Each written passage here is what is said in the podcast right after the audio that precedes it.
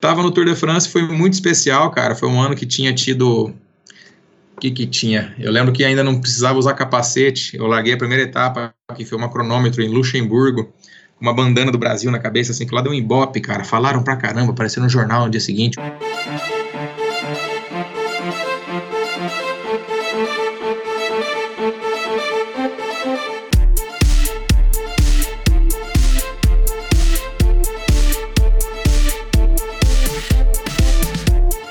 Bem-vindos à edição especial do Endorfina Podcast, Tour de France 2018. Conheça os brasileiros que tiveram o privilégio de participar da mais famosa competição do ciclismo mundial. No episódio de hoje, Luciano Pagliarini. Este episódio é um oferecimento de Bovem Energia você sabe como funciona o mercado de energia no Brasil? Você sabe que é possível comprar energia para sua empresa e indústria? Que você também pode escolher de quem comprar esta energia, o que pode gerar uma economia substancial no custo final da sua produção? Conheça então a Bovem Energia. A Bovem é uma comercializadora de energia que também presta serviços de gestão e migração. Assim como meus convidados, para a Bovem, energia é um assunto muito sério uma empresa sólida e confiável, com profissionais experientes e treinados para lhe oferecer agilidade no atendimento, robustez e competência na condução dos negócios. Saiba mais em bovem.com.br. B O V E N.com.br. De energia, a Bovem entende. Olá pessoal, bem-vindos a mais um episódio do Endorfina. Obrigado a todos vocês que têm se comunicado comigo, que têm sintonizado aí nesse especial do mês de julho, Brasileiros no Tour de France. Hoje é o penúltimo episódio da série com meu amigo Luciano Pagliarini. Um episódio que está muito legal, com certeza outra história inspiradora. Vocês vão saber aí em detalhes pela voz do próprio Luciano como é que ele começou, como é que foram as primeiras, as primeiras provas dele, de onde que vem tanta habilidade sobre a bike.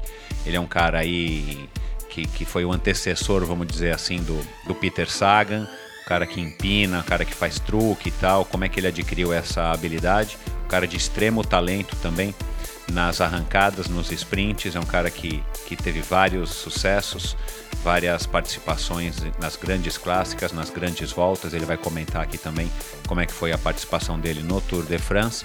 Enfim, uma conversa bastante legal. É um cara muito simpático, um cara muito querido, um cara que vocês vão perceber que é um, um cara aí do bem. Enfim, mais uma conversa especialíssima, mais um, uma dedicatória aí a todos os ciclistas e ao esporte brasileiro. Né? O Tour de France agora está na reta final. A gente gravou esse episódio exatamente no dia seguinte que ele tinha participado do Letap do Tour. O Luciano agora ainda está na França passeando com a família. Ele tinha acabado de fazer o Letap do Tour, tinha voltado à França para pedalar, inclusive em, em, percurso que ele já havia pedalado como ciclista profissional. Então, tudo isso ele vai contar aqui hoje para vocês, para mim, para todo mundo. E se você curtiu, vai lá nas redes sociais, está no post do episódio de hoje. Dá um, um manda uma mensagem para o Luciano, comenta, faz alguma pergunta, enfim é, dar um alô dizendo que vocês ouviram a conversa dele, o que, que vocês acharam da, dessa conversa aqui hoje no Endorfina. E a todos vocês que têm curtido e mandado mensagens e que têm assinado, principalmente se você não assinou, vá lá no, no iTunes Store, no Google Store, no Google Podcasts, vai no Spotify e assina o Endorfina, é só clicar no botão lá subscribe, assinar.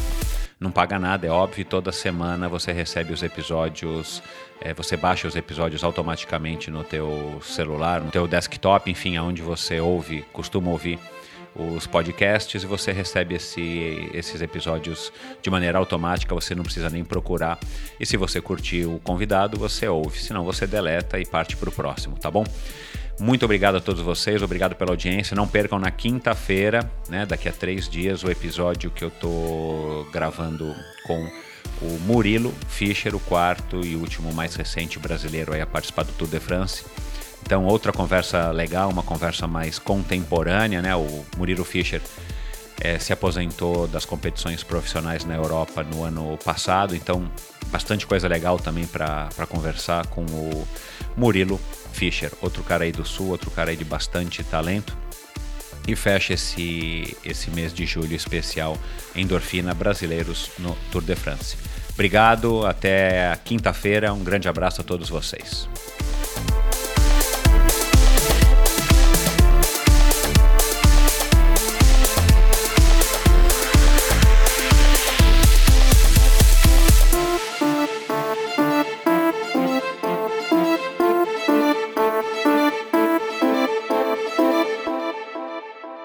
Oi, Luciano, bem-vindo. Como vai? Tudo ótimo, Michel. E você, tudo bom? Tudo jóia também, cara. Obrigado por ter topado aí participar. Finalmente a gente conseguiu acertar nossas agendas. É, e, né, todo mundo que está nos ouvindo aqui saiba que você está essa altura do campeonato na Suíça. Hoje é dia 9 de julho, dia da 9 de julho aqui em São Paulo. A gente vai falar dessa prova também. E você acabou de participar do Letap do Tour na França. E, e a gente está batendo esse papo aqui hoje é, para todo mundo ouvir e conhecer um pouquinho melhor da tua história. Mas antes da gente começar do comecinho mesmo, me conta como é que foi a prova ontem e como é que foi essa experiência de com 40 anos você estar tá voltando a, a, a, pedalar num trajeto do Tour, enfim, uma prova que foi super é super, é super desgastante normalmente, né? Eu vi que você fez sete horas e, e pouquinho. Como é que tá aí o Luciano de 40 anos? Tá em forma? Ô, Michel, foi muito legal, viu, cara? Eu, eu, eu me realizei ontem, cara, porque assim, na minha vida, você acompanhou muito isso. É, eu tive até uma parte da minha, do meu pós-carreira sem tocar na bike. Eu fiquei quatro anos sem pedalar e e trabalhando num outro ramo. Eu tive uma oportunidade de, quando eu parei de competir, eu fui trabalhar com venda de óculos. É, esses óculos me deram uma correria no Brasil inteiro aí que eu realmente larguei a bike por quatro anos e, e cara, eu me vi ao ponto de não pedalar mais, assim. Teve um dia que eu peguei minha bike em casa, falei, vou fazer aquela estradinha de 30 quilômetros que tem aqui perto. É, cara, eu voltei me arrastando para casa. Falei, nossa, não é possível. Bicicleta dura pra caramba, sapatilha doendo no pé. Tava gordinho, cara. Poxa, tava com quase 100 quilos, meu. Bateu 98. Uau. Cara, eu falei, não, não vai dar certo. Aí eu pensei, cara, eu juro que eu pensei que eu nunca mais pedalaria. Ao ponto de fazer coisas grandes, assim. Ah, fazer 80 quilômetros. Tá louco fazer 80. Cara, mas a vida da gente é muito legal e, e eu fui privilegiado, sabe, cara? As coisas vieram mudando, eu corri atrás de algumas coisas também, eu vi que era um momento de, de redirecionar as coisas. É, a bike, cara, não poderia sair da minha vida de forma alguma e eu resgatei isso com bastante facilidade, até porque, lógico, né, cara? A gente está no meio, a gente é do meio, a gente tem facilidade, paixão, amor por isso daqui. Cara, isso foi resgatado. A coisa de quatro anos e meio atrás, eu reativei essa, esse meu contato com a bicicleta. Nesse meio tempo, até nesses trabalhos com os óculos, eu continuei fazendo o meu evento lá em Londrina, o Pagliarini Marathon Bike, que é um evento de mountain bike que a gente prestigia todos os, os atletas, gente que está começando agora, que não sabe pedalar, e gente que já é top, que já toca o terror lá na frente. Então a gente tem categorias é, de iniciantes, de passeio, até categoria faca na caveira. Então assim, o evento fica bem completo por isso. E isso me deu talvez uma, uma possibilidade de ficar com um pé no ciclismo e outro pé na onde eu estava né, caminhando, que era esse lance das vendas aí com óculos e tudo mais, rodando no Brasil.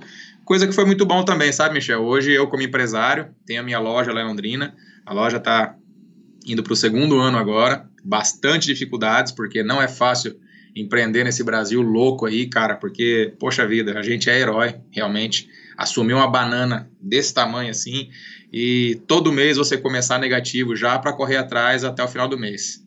Mas a gente é sprintista, a gente aguenta a pressão até a linha de chegada, né, cara? Pois então é. A gente usa as coisas assim, ó.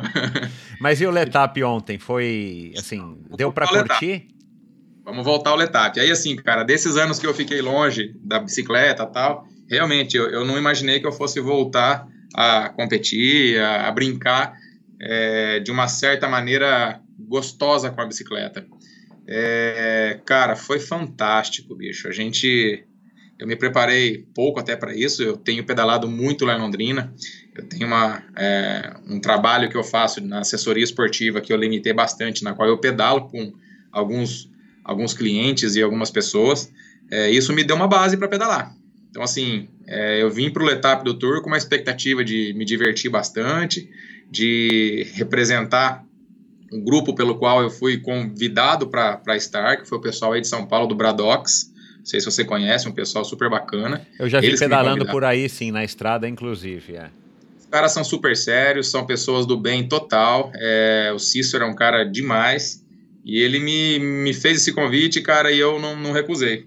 Cara, ontem eu pedalei os 170 do, do Letap do Tour, fizemos lá 7 horas e 50. Eu fiz com um grande amigo meu o tempo todo pedalando junto com ele.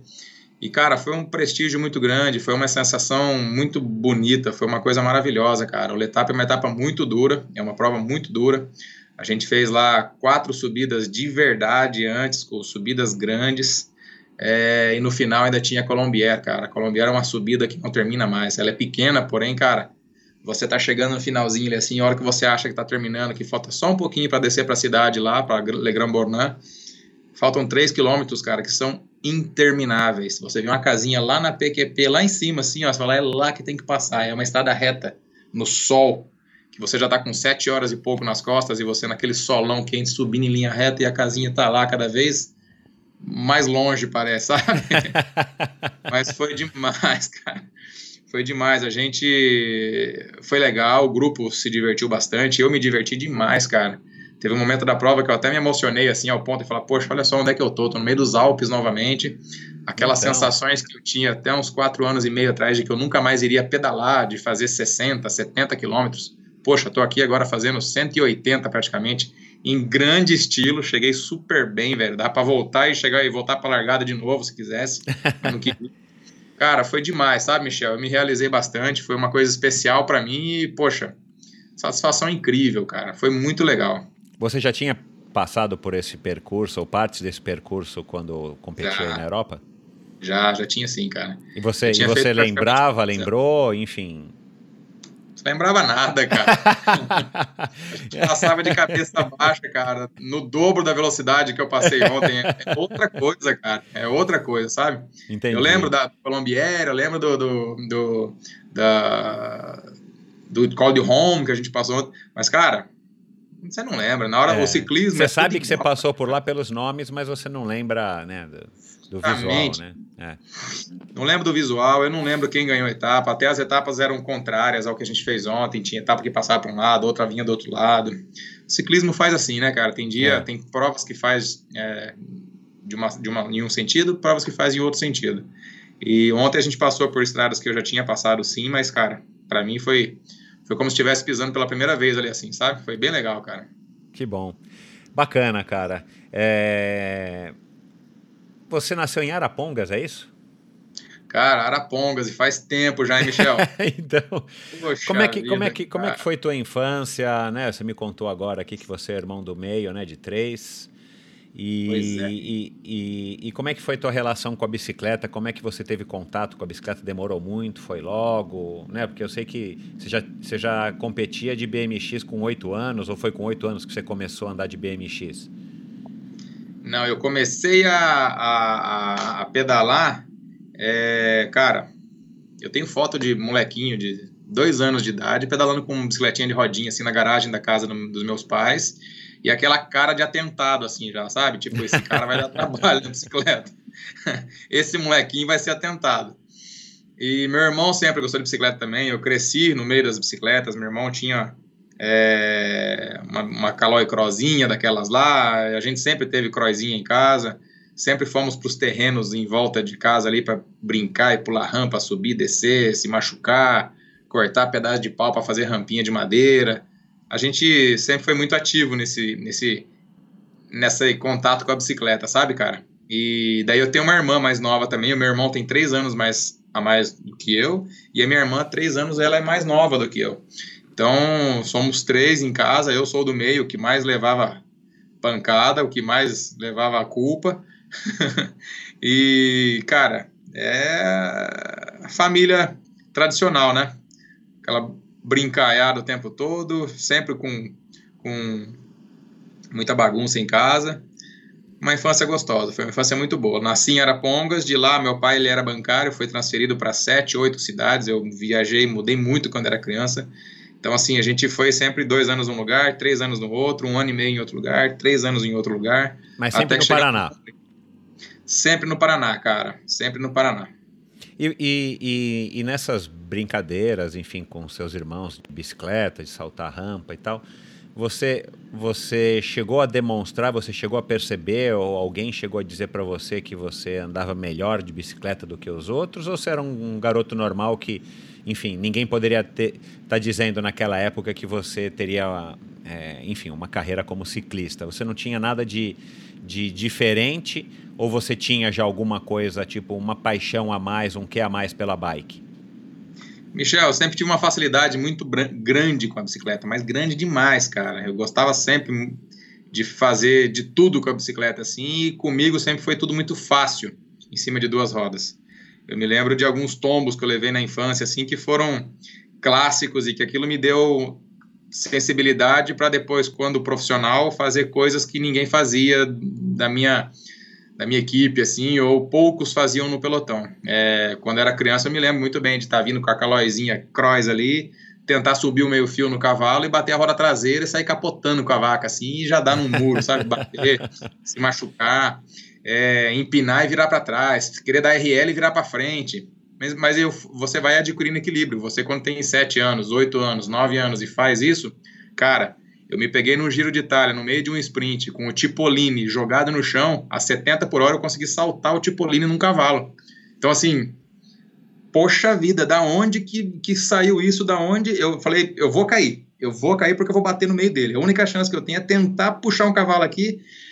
E se tudo der certo, eu posso conseguir, mas ser difícil. Mas eu vou tentar. Cara, a hora que eu vi, eu tava aterrissando.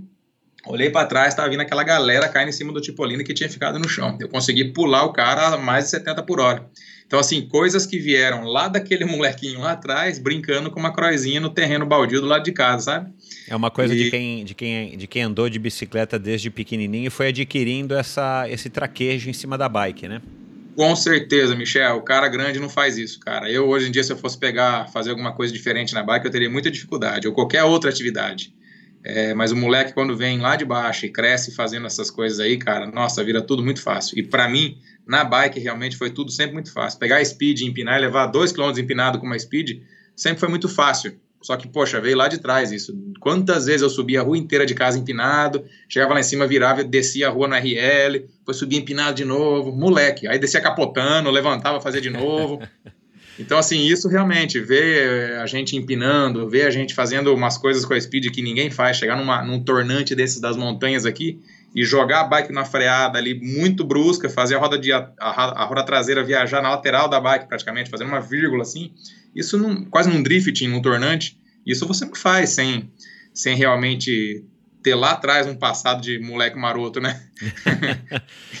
Você chegou a competir de BMX em pista, saltar e tal, ou não? Pouquíssimo, pouquíssimo. Ah, tá. Só eu, quando eu tinha oito anos, eu participei de umas quatro provinhas lá em Guarapuava. A gente morava em Guarapuava, umas, umas quatro provinhas só, mais nada. Depois veio muito a mountain bike, as brincadeiras de fazer trilha. Aí fui para o Paranaense de mountain bike, venci o Campeonato Paranaense de Mountain Bike três vezes, 93, 94, 95, na categoria Júnior. E nesse mesmo ano aí do, do mountain bike, 94, 95, já fui para prova de pista, porque algumas pessoas lá em Curitiba falaram, poxa, esse moleque aí tá vindo aqui para os paranaenses de mountain bike, mas de repente na pista esse moleque vai andar bem também. Então as coisas foram acontecendo, sabe? Mas a pista, aí, você diz a pista, a pista de estrada ou a pista de bicicross? A pista de velódromo. A velódromo. pista de velódromo.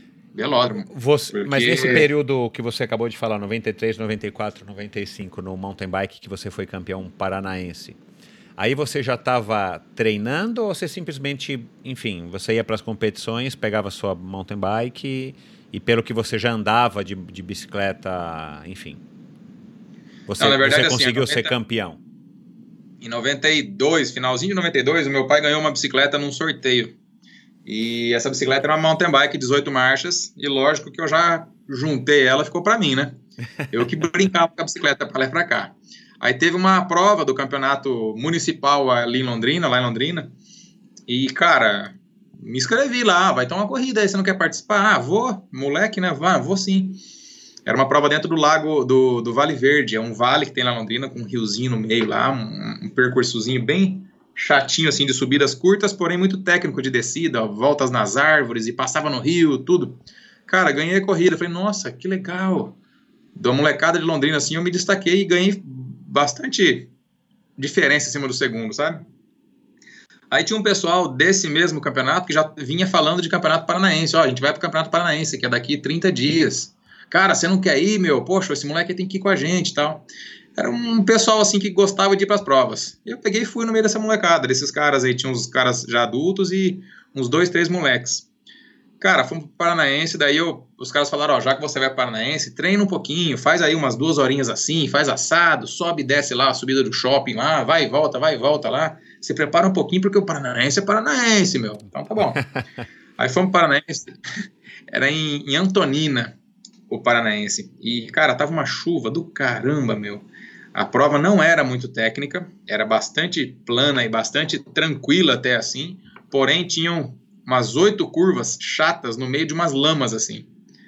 Cara, saiu a prova, a gente, eu fiquei, né, medo do caramba, cara. Poxa, vai estar tá os meninos aí de Maringá, o pessoal de Curitiba, o pessoal Mas de você já tinha pedalado de em alguma competição, já tinha pedalado em pelotão com a bike de estrada? Não, ainda não. A Bikestrada veio assim, coisa de uns oito meses depois desse, desse acontecimento aqui. Ah, não, então isso ainda era de mountain bike. Isso era mountain bike 93. Ah, desculpa, eu não entendi, tá certo. Era mountain bike 93. Aí era uma, um circuito que parecia até um circuito de speed realmente, porém era mountain bike no meio de umas, de umas estradas sem, sem asfalto. Daí ficava com lama nas curvas e a galera, cada curva que entrava, ficava um ou dois no chão, sabe?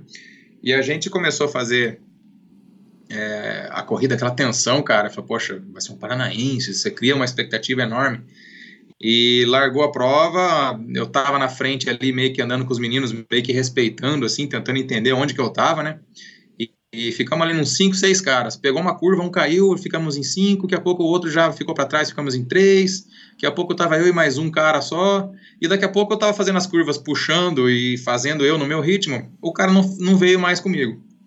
Falei, caramba, cara, deve ter alguma coisa errada. Daqui a pouco vem aqueles leões lá de trás vão me massacrar, porque os caras paranaenses, poxa, os caras devem estar só guardando ouro. Eu fiz alguma coisa errada. Sabe, você não botar fé no teu taco assim e falar, meu, tem alguma coisa errada, não pode ser. Cara, no fim eu ganhei a primeira etapa do Paranaense de 93 e ganhei de uma forma bastante é, convincente, assim, quase meio percurso na frente do segundo lugar. No susto, poxa, ganhei a prova. É, e daí, cara, com isso vieram as outras coisas. Depois tinha uma segunda etapa em Irati, uma terceira em Ponta Grossa, uma quarta em Curitiba, e eu acabei indo para todas elas. Cara, Aí. venci o Campeonato Paranaense com seis vitórias em cima de sete etapas que foram. E daí, em 94, meu pai já convenceram o meu pai que esse moleque era bom, que ele tinha que comprar uma Speed para ele. Então eu, eu ganhei uma Speed do meu pai, uma, uma bicicleta bastante simples, porém era uma bicicleta que já corria rápido nas estradas. E daí em 94 eu comecei com a Speed e a mountain bike. E foi em 94 que daí a gente já foi para Paranaense de Speed, Paranaense de mountain bike, os dois campeonatos ao mesmo tempo. E daí veio essa convocação para a seleção paranaense para disputar o brasileiro de júnior. De e mountain bike ou de Speed? De Speed, de Speed. Tá. Por que, que você brasileiro... não, por que, que você não focou mais no mountain bike ou simplesmente essa convocação aí para o campeonato? Cara, assim, eu, acho que isso é bem legal. Na, acho que na categoria júnior, o moleque tem que fazer tudo, sabe, Michel? E foi o que eu fui fazendo. É, me deram essa oportunidade. Eu tive naquela época lá essa chance de fazer tudo. Eu fazia um pouco de mountain bike nas provas aqui, fazia speed ali. O que era prova de speed mais longa, que eu tinha dificuldade, me dava base para depois vir para mountain bike e detonar a molecada e devagar eu fui adquirindo é, personalidade e conhecimento para nas provas de speed estar tá lá na frente ao ponto de fazer um terceiro, um quarto no sprint. E daqui a pouco eu estava acreditando que isso era legal e fui lá comecei a ganhar a prova na speed. E daí devagar o mountain bike foi ficando. Depois de três anos de júnior na speed também, que eu ganhei várias medalhas de ouro no Campeonato Paranaense, é, Brasileiro, veio a, o convite da equipe Calói aí de São Paulo, que na época era uma equipe muito forte, cara. Era 96, 97, 98, 99, 2000, a equipe, acho que é muito difícil uma outra equipe brasileira chegar ao ponto que nós éramos naqueles anos ali. É, então, em 97 eu fui convidado, 96, quer dizer, convidado para ir para Calói com o técnico Antônio Silvestre. E, cara, foram dois anos especiais, 97 e 98. Anos da equipe fortíssima, que ganhava praticamente tudo nas Américas. A gente ia para o Uruguai, ganhava a volta do Uruguai, ganhava etapas, ganhava camisa de meta volante, ia para o Chile, ganhava tudo, ia para o México, ganhava corrida, ia para Colômbia, não fazia feio, mas era duro pra caramba, então a gente sentia um pouquinho, mas estava lá também. E, e depois desse monte, dessa, das provas de, de 97, 98 com a Caloi, finalzinho de 98 veio uma equipe para o Brasil da Itália, junto com uma outra equipe da França e uma equipe dos, da Espanha, equipes que vieram correr a seletiva olímpica do Rio de Janeiro. E era uma prova que vinha para chegada lá no aterro do Flamengo, prova bastante batida, assim, sabe, um ritmo muito alto.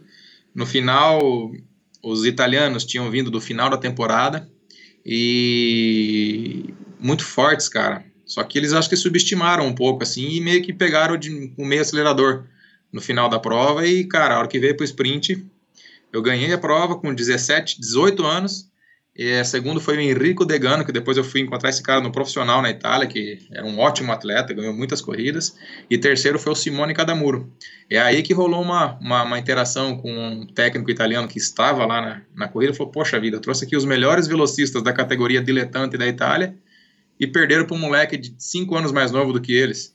Aí rolou uma interação muito legal, que até foi o Renato Ferraro, irmão do Renan, que você entrevistou agora que no programa anterior aí passou. O Renato Ferraro fez toda uma uma ponte entre a conversa minha com esse italiano, que eu não entendia nada, cara. O cara falava tchau a hora que chegou, eu falei, meu, tchau. Chegou, o cara tá embora, tá, pô. Já começa, já Caramba. no cumprimento, já confunde o sujeito, né?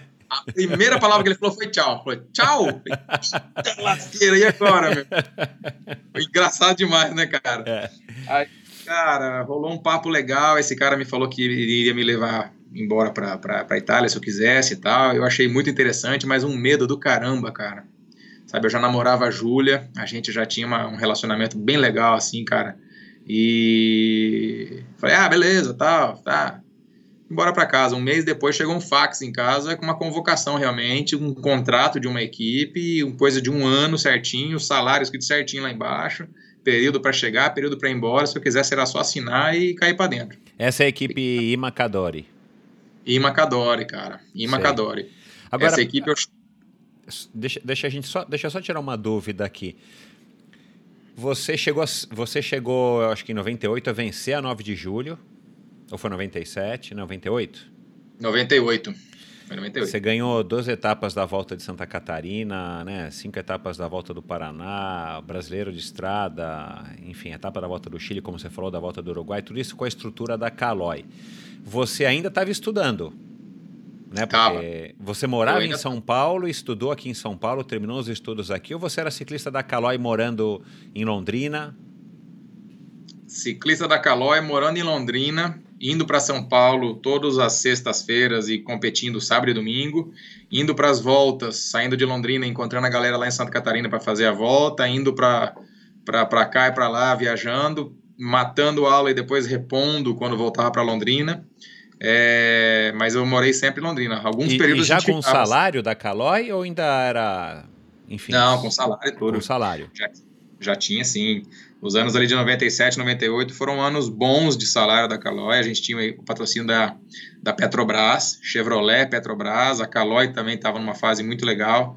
O senhor Bruno Caloi foi um cara, falecido Bruno Caloi, que Deus o tenha, foi um cara muito 10, um cara que sempre deu muito valor nos atletas, um cara que realmente colaborou demais com o crescimento do, desse esporte aí. É, e assim, era uma equipe bastante, bastante estruturada. A gente tinha uma estrutura muito legal, Michel. Quando você decidiu assinar esse contrato com a Caloi, qual, é, foi, qual foi a reação dos teus pais? Você era ainda um estudante, né? um, enfim, um garoto, um adolescente, e você já estava ganhando um dinheiro pedalando. assim. Como é que foi essa como é que foi essa, essa notícia? Como é que foi esse momento para você? Teve conflito? Sei lá, a mãe fala: não, meu filho, melhor você se concentrar nos estudos e tal. Como é que foi essa, essa fase do adolescente? Essa fase de concentrar para os estudos, Michel, sempre rolou lá em casa e nunca funcionou, cara, porque eu era muito, muito ruim de escola, cara. E, e, eu acho que eles viram nisso uma chance de falar: poxa, ó o moleque aí, meu. Reprovou dois anos, mas olha só onde é que ele está indo parar. Pera aí, eles entenderam. E sempre colaboraram muito com isso e sempre tiveram muito orgulho disso. E realmente, assim, eu tenho essa, essa, essas lembranças deles de que eles realmente é, se preocupavam com os estudos, mas tipo, cara, vai, porque isso aqui pode passar e o estudo você pode estudar até daqui, daqui a alguns anos. Então, assim, essa é uma oportunidade legal. É, eles sempre apoiaram, sempre deram bastante força para isso. É, da mesma forma que eu estava em São Paulo, eu estava em Londrina, porque era toda semana, fazia um bate e volta de busão Pegava o Garcia lá na, na sexta-feira à noite, chegava em São Paulo de manhãzinha no sábado. No sábado mesmo a gente viajava muitas vezes ali para perto, quando eram corridas em São Paulo, corria no domingo e voltava embora para Londrina. E quando tinham outras competições longe, a gente também viajava. Eu saía sempre de Londrina de ônibus e ia para onde tinha que ir. Mas no fim, assim, deu para levar legal, cara, nessa fase aí, a parte dos estudos com a bicicleta. É, e que bom que foi assim, porque a bike realmente, cara, hoje a gente sabe, né, o que que essa bike me trouxe, o que que pois esse é. cara foi conquistar lá fora e eu, e eu, se eu tivesse que ter ido para os estudos, talvez não teria tido 10% do êxito que a bike me trouxe, cara. Eu hoje, tudo que eu tenho na minha vida vem da bicicleta, cara. Tudo, tudo, tudo, realmente. Eu conquistei muito com a bicicleta, é, sempre com bastante determinação, sempre com bastante é, curiosidade de crescer, de ir atrás, de, de tentar melhorar o meu, é, as, as minhas, é, os meus resultados e me batendo bastante, mas ousado, sabe, cara? Foi um moleque ousado esse tal de Pagliarini. E, isso trouxe bastante, bastante coisa. Eu hoje olho para trás com muito orgulho dessa minha vida aí e com muito orgulho dos meus pais pelo, pelas condutas que eles tiveram realmente. Eles deixaram o moleque voar e sempre apoiaram isso. E legal porque agora você é pai de duas meninas, né? Você tem esse exemplo, é, enfim, de, de opção deles e de apoio deles e que te fizeram muito provavelmente, né? Como não existe o se, o se, o, o se não, a gente não sabe, mas você acabou desenvolvendo o máximo um potencial teu que acabou te trazendo até aqui, como você acabou de falar com muito orgulho e, e, uma carreira de muito sucesso. Agora, voltando rapidinho também à época da, da Caloi, aí durante a semana você treinava lá em Londrina e no final de semana você competia. Como é que você, como é que você se esquematizava para treinar, estudar e ainda viajar final de semana? E quando você não competia em, em São Paulo, na, na, ou desculpa, quando você viajava para Caloi, com a Caloi para viajar enfim, competir. Você vinha para São Paulo, vocês passavam o final de semana treinando. Conta um pouco como é que era essa rotina de um jovem é, profissional.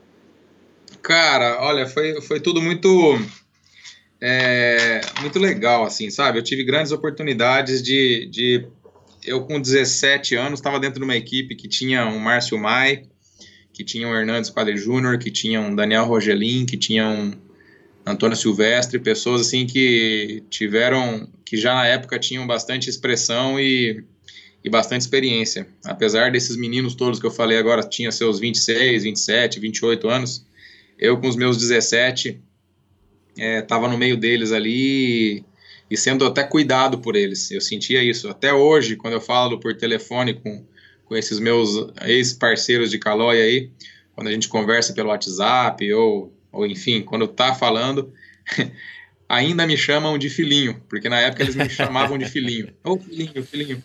Ainda hoje, o cara com 40 anos aqui, ô oh, filhinho, ô filhinho, tá na Suíça, ô filhinho, tá não sei aonde, ô filhinho, tô indo pra Londrina, vamos aí, vamos tomar um negócio junto, sabe? Então, é, eu, eu tive essa, essa oportunidade de, de ter um talento que nem eu sabia disso, porque realmente veio tudo acontecendo muito rápido assim, e, e as coisas voltando rápido, e aquele moleque indo atrás de resultado, cara, e buscando, e vinha para a chegada, era, era vitória toda vez, não tinha, é, não tinha muito, muito erro, sabe? Era sprint longo, vinha lá de trás, às vezes lançado, vinha e ganhava, era sprint curto, que saía da curva e pum, já era chegada, ganhava também. Tinha muita facilidade de posicionar a bicicleta no lugar certo. Antes de uma curva, para você não perder espaço, você já entra fechando e já sai com ela aberta. Então, assim, é... eles tinham muito potencial pela experiência deles e esse moleque ousado que chegou lá com um sprint forte, que era trabalho para todo mundo, estava afim de estar tá com eles. Então, assim, eles me levavam até lá e falavam: Meu, com você agora, moleque. E pá, ia lá e garantia várias etapas da volta do Chile, várias etapas da volta do Uruguai, da volta do, do México, essas provas de um dia que a gente tinha, que a gente fazia aí em São Paulo, no Brasil, 9 de julho, é o meeting de Goiânia, meeting de Brasília, 100 quilômetros de Brasília, é, o circuito lá de baixo, lá de, de Joinville, que eu me esqueci o nome agora, mas é um circuito Alto Boa Vista, que tinha paralelepípedo. Então, assim, cara, a gente ganhava tudo, era uma equipe fantástica. É, e realmente, eu, em dois anos que eu participei de provas junto com esses caras na Caloi, eu consegui absorver bastante coisa.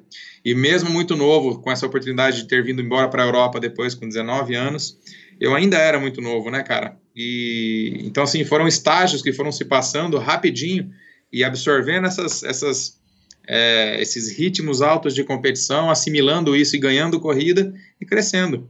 Cheguei no ciclismo italiano depois, em 99. Poxa vida, cara, quanta pancada que eu levei. Era muito difícil. Então, aí você foi eu... chamado para competir pela IMA, que era uma equipe amadora, mas você já ganhava um salário, até porque você estava se, se, se, mudando de São Paulo, de, do, do Brasil para a Itália. Mas você não falou ainda, vamos falar disso, mas você não falou ainda como é que eram os seus treinos. E outra coisa que me chama a, a atenção e eu tenho curiosidade, tinha várias pessoas, não só na equipe da Caloi, mas né, a equipe da Caloi era, era notoriamente, até pelas, pelo que o Mauro falou, pelo que o, que o Renan falou, é, e, pela, e pelo que a gente sabe, quem, quem pesquisa um pouco, realmente foi a grande equipe do ciclismo brasileiro, e graças muito ao seu Bruno, pela paixão do seu Bruno e tal. Mas assim, o que que fazia, o que que você acha que, que de onde que vinha esse teu diferencial? Né? Você, você treinava mais do que os outros para você, ser, você ter tantas vitórias, né? 97 e 17, é, 98, 38 vitórias. É, provavelmente, eu imagino que você estava ganhando mais do que qualquer outra pessoa, né? É, da onde que, que vinha? Você treinava mais? Quais eram os treinos que você fazia? O que, que, você, o que, que você comia? O que, que tinha no, no sucrilhos do Luciano Pagliarini toda manhã que você conseguiu se destacar tanto e tão jovem? Michel, assim, cara, eu me considero um cara é, sortudo. Eu tive uma. Eu acho que a minha constituição física, cara, o que eu tenho de nascença, é, me deu sempre muita facilidade de fazer a bike voar abaixo em, em, em, pouco, em pouco tempo. E o fato de ter, isso que a gente conversou agora há pouco, tido o contato com a bike desde muito moleque, a habilidade sempre teve muito presente também. Então, assim, era um cara muito hábil, muito habilidoso na bicicleta e com uma grande facilidade de, pum, dar uma pancada e fazer a bike de 40, 40 por hora enfiar uns 70, assim, muito rápido. É, isso era um diferencial. Agora, assim, para chegar a esse ponto de estar tá lá no final de uma corrida e você ter perna para chegar a fazer isso, você precisa estar tá treinado. Aí eu aprendi, cara, que na estrada você só vai ganhar corrida se você tiver muito rodado. Então, assim, eu treinava demais, cara. Eu em Londrina tem uma estrada em Londrina que é chamada, se chama Estrada de Guaravera, que todo mundo que pedala por lá sabe do que eu estou falando. É uma estrada bastante dura. Ela é uma estrada que se compara um pouco em São Paulo com a estrada dos Romeiros ali, pega ali para Parnaíba, ali Santana do Parnaíba, tal. É sempre um sobe e desce contínuo assim, de bastante é, dificuldade, porque você está sempre fazendo força na subida, sempre trabalhando e, e no final do treino vem uma, um treinamento pesado. Então, cara, era, era totalmente contrário ao que era a minha característica, que era uma característica de sprintista, porém eu me enfiava na estrada dura, cara. E lá eu fazia os meus treinos. Eu fazia 180, 160, 150, 170. Sozinho? Duas, sozinho, cara. Eu pegava e caía fora, caía pro mundo e saía de casa umas seis e meia, sete horas da manhã. Acordava até antes da, da minha família, muitas vezes. Meio-dia eu estava chegando em casa com um treinamento muito especial e com coisa de muita qualidade feita. Cara, aí, cara, para deixar o Pagliarini de roda naqueles, naquelas épocas ali tinha que ter força, porque era muito difícil, cara. Aí na corrida eu corria só em cima dos caras. Eu falava, eu tenho que correr ao ponto de chegar lá no final.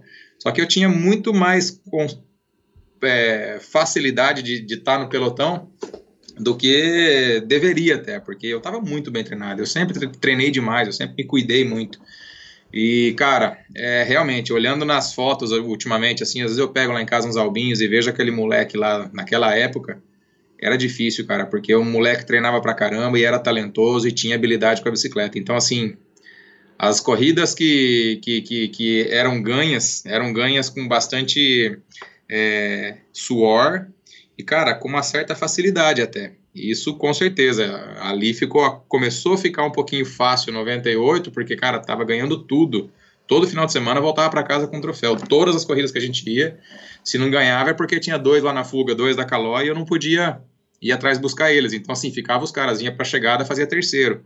É... E sempre sprintista? Aí, cara, como, Michel? Sempre no sprint. Não, tiveram várias provas como, que... Como é, como é que você se identificou como um sprinter? Ah, Michel, acho que isso é muito natural, né, cara? Com as provas que vem vindo, você tem aquela facilidade de estar no final lá com outros quatro caras e, e a hora que vira para chegada, todo mundo igual lá na curva, você chega lá na frente, todo mundo na linha de chegada. Você vai aprendendo desde a da categoria júnior. Eu quando estava na Calói já sabia que eu era um velocista e que o meu a minha a minha parte dentro da equipe era aquela de garantir uma vitória caso ninguém tivesse conseguido escapar. E sinceramente, cara, muitas vezes os caras atacavam para ir embora, atacavam para ir embora, atacavam para ir embora e eram tão marcados ao ponto de das outras equipes pularem e eliminar as fugas, que daí tinha uma hora que eu atacava também ia embora e os caras falavam: "Ah, é o Pagliarini", parece que pegava os caras no contrapé assim, sabe? Ganhei muita prova escapado, mas muitas mesmo. Pelo pessoal não que... acreditar no teu, no teu potencial, enfim, era conhecido somente como um velocista é, e de repente você conseguia ele vai sprintar. Então, assim, tá na marcação daqueles outros três, quatro caras que atacam sempre. O Pagliarini não vai atacar. Ah, cara, mas tiveram várias ocasiões, assim, de pum, pum, pum, pum, aí pum por cima, porque você tá se sentindo tão bem, cara. Falou, vou tentar também, vou dar uma cacetada aqui. E é gostoso você ganhar uma prova escapado, cara. É bom pra caramba. Bom. Porque você tem mais certeza que você vai ganhar, cara. Você já vira lá embaixo. o sprint, cara, é uma caixinha de surpresas até os últimos centímetros da prova, porque tudo pode acontecer, cara. Exato, você só, assim, praticamente você só sabe que ganhou na linha de chegada, né?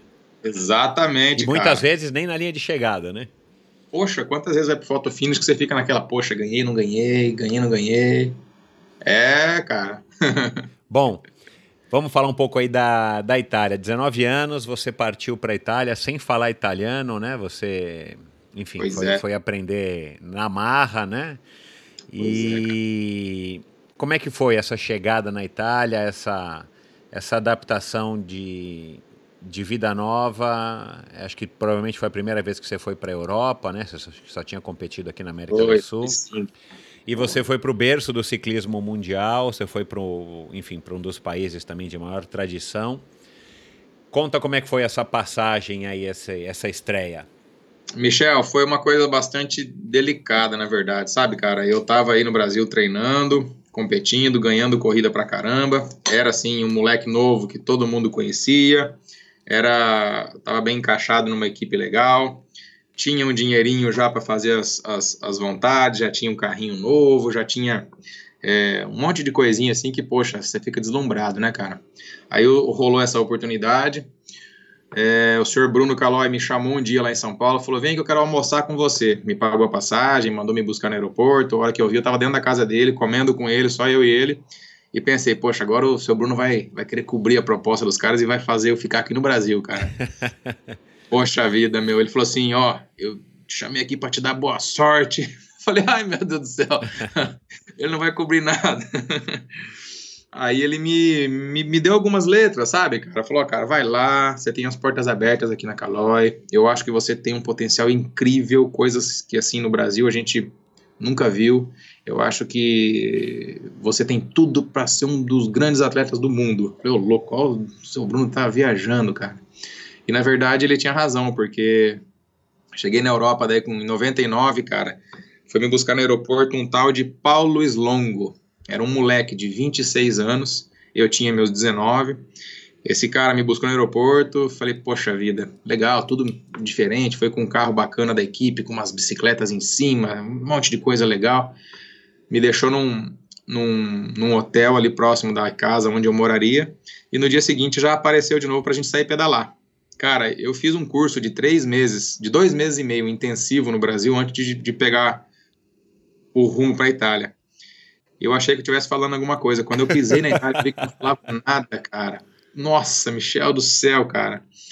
É muito difícil, porque assim, você está acostumado com a, a, a, cadência do professor, a cadência daquela gramática que eles estão te mostrando ali durante uma sala de aula tal. Só que você chega lá, meu, é um. Oh, Madonna mia, mas que coisa faz, mas por quê? Nossa, no fim você fica perdido, cara, de uma forma que você se recua eu me recuei por uns dois meses e meio, até eu começar a entender o que estava rolando, as palavras que pessoa, as pessoas estavam falando, a televisão eu ligava, falava a língua, eu não entendia absolutamente nada. Só que eu fui estudando, eu fui pegando as palavras que eu não entendia, fui marcando, chegava em casa, eu olhava o que era no dicionário. Palavras que eu queria falar e não conseguia falar e ficava enroscado, eu marcava para depois eu aprender a palavra que era essa e na, na próxima vez eu já sabia o que falar. Então, assim, devagar eu fui assimilando. E nessa equipe foi muito legal, cara. Essa equipe, na verdade, tinha um diretor esportivo, eram dois diretores esportivos. Um era o Fortunato Testaro, que era um senhor dos seus 59, quase 60 anos já, um senhor muito experiente. E esse moleque que tinha acabado de passar da categoria elite do ciclismo para diretor esportivo. Ele não era mais atleta e estava virando um diretor esportivo. O Paulo. Hoje, cara, o Paulo Slongo. Hoje o Paulo Slongo é o melhor técnico e o mais apreciado técnico do ciclismo europeu foi considerado o melhor técnico italiano dois, três, quatro anos seguidos agora. É o técnico do Vincenzo Nibali, na equipe Merida. É, Merida, pá, esqueci o nome da, do patrocinador lá, Abu Dhabi, acho que é, sei lá. É, Bahrein, Bahrein, Merida. Bahrein Merida. Bahrein Merida. Então, assim, é um dos caras que está voando alto hoje com seus 49 anos. É, 48 anos. O Paulo me ajudou muito nessa época, foi muito importante para mim ter chego numa equipe como essa que eu cheguei e ter chego na oportunidade de conhecer o Paulo e ele também me ajudar o tanto quanto ele ajudou. Então, assim, era muito difícil, porque eu ficava num quarto de, uma, de um apartamentinho lá, que era um apartamento que era um quarto e um banheiro só, e, cara, se não fosse por ele, eu ficaria lá sozinho a semana inteira até vir alguém na sexta-feira me buscar para competir, voltava, me levava lá, depois no domingo voltaria me buscar de novo para competir e depois me largavam lá. Porque essa é a vida, porque cada um tem seu trabalho depois, os atletas todos moram ali por perto, estão nas suas casas, estão com as suas famílias. Então, assim, eu ficava muito sozinho. Mas o Paulo vinha me buscar, cara, quatro vezes por semana, de noite, ele vinha me buscar lá às seis e meia, sete horas da noite, me levava para Treviso, a gente ia comer pizza, ia jantar, ia ficar na casa dele, ia no cinema, e os amigos dele juntos. Então, assim, ele me, me inseriu num contexto de amizade dos, dos italianos, até pelo fato de me ver muito sozinho lá. Isso me ajudou demais. É, eu me e sentia... ele fazia isso, não era, vamos dizer assim, não era parte da tarefa dele é, para te atender. Ele simplesmente se solidarizou e foi com a tua cara e. Exatamente. E quis cara, se integrar. É é um amigão que eu tenho hoje, um cara que eu considero demais, apesar de que a gente tem se falado muito pouco por conta dessas rotinas, tanto as minhas, a dele muito pior ainda, porque o cara tá para lá e para cá o tempo todo no mundo aí viajando, não para. Mas assim, a gente sempre que se encontra, cara, é aquele abraço apertado, aquele beijo de irmão assim que ficou e vai ficar pro resto da vida, sabe, cara? E, e com certeza, ter chego nessa equipe aí me deu muito. Eu fiquei três meses ralando pra caramba no começo, não terminando corrida, abandonando prova, não acreditando que era um ciclismo que eu fosse é, crescer dentro desse ciclismo, porque era muito rápido. Eu vim do Brasil, onde eu fazia provas com a equipe da Caloi de 120 quilômetros, outras de 80, outras de 60, vai ali para o torneio de verão, são 40 quilômetros ali na Baixada Santista. Então, assim, provas que a gente estava acostumado. Poxa, pega um monte de moleque aqui, que o mais velho tem 22 anos, que era a categoria Under 23 que eu cheguei. Cara, atletas Under 23 no Brasil nessa época, eu tinha contra mim uns 15 no pelotão. E não era nem contra eles que a gente competia, porque era já competia na elite, então já era já estava competindo com os caras da elite e os atletas Under 23 faziam parte do pelotão, mas não tinha aquele combate direto. Cara, você chega na Europa, onde você tem lá 80 equipes com só atleta under 23. Cada equipe tem 18, 20, 22 moleques. vai para uma prova que largam 250 caras e desses 250, todos eles têm 19, 20, 21, 22, 20, 19 e tal. Cara, o pau quebra. A gente fazia etapas lá de 47, 46 por hora de média no circuitinho de rua para fazer 100 quilômetros. Vai vem, vai vem, vai vem.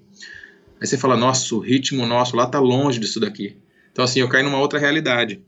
Só que assim, faz parte um pouco daquilo que eu falei agora há pouco. É, as oportunidades foram vindo e eu fui aproveitando essas oportunidades com grande velocidade.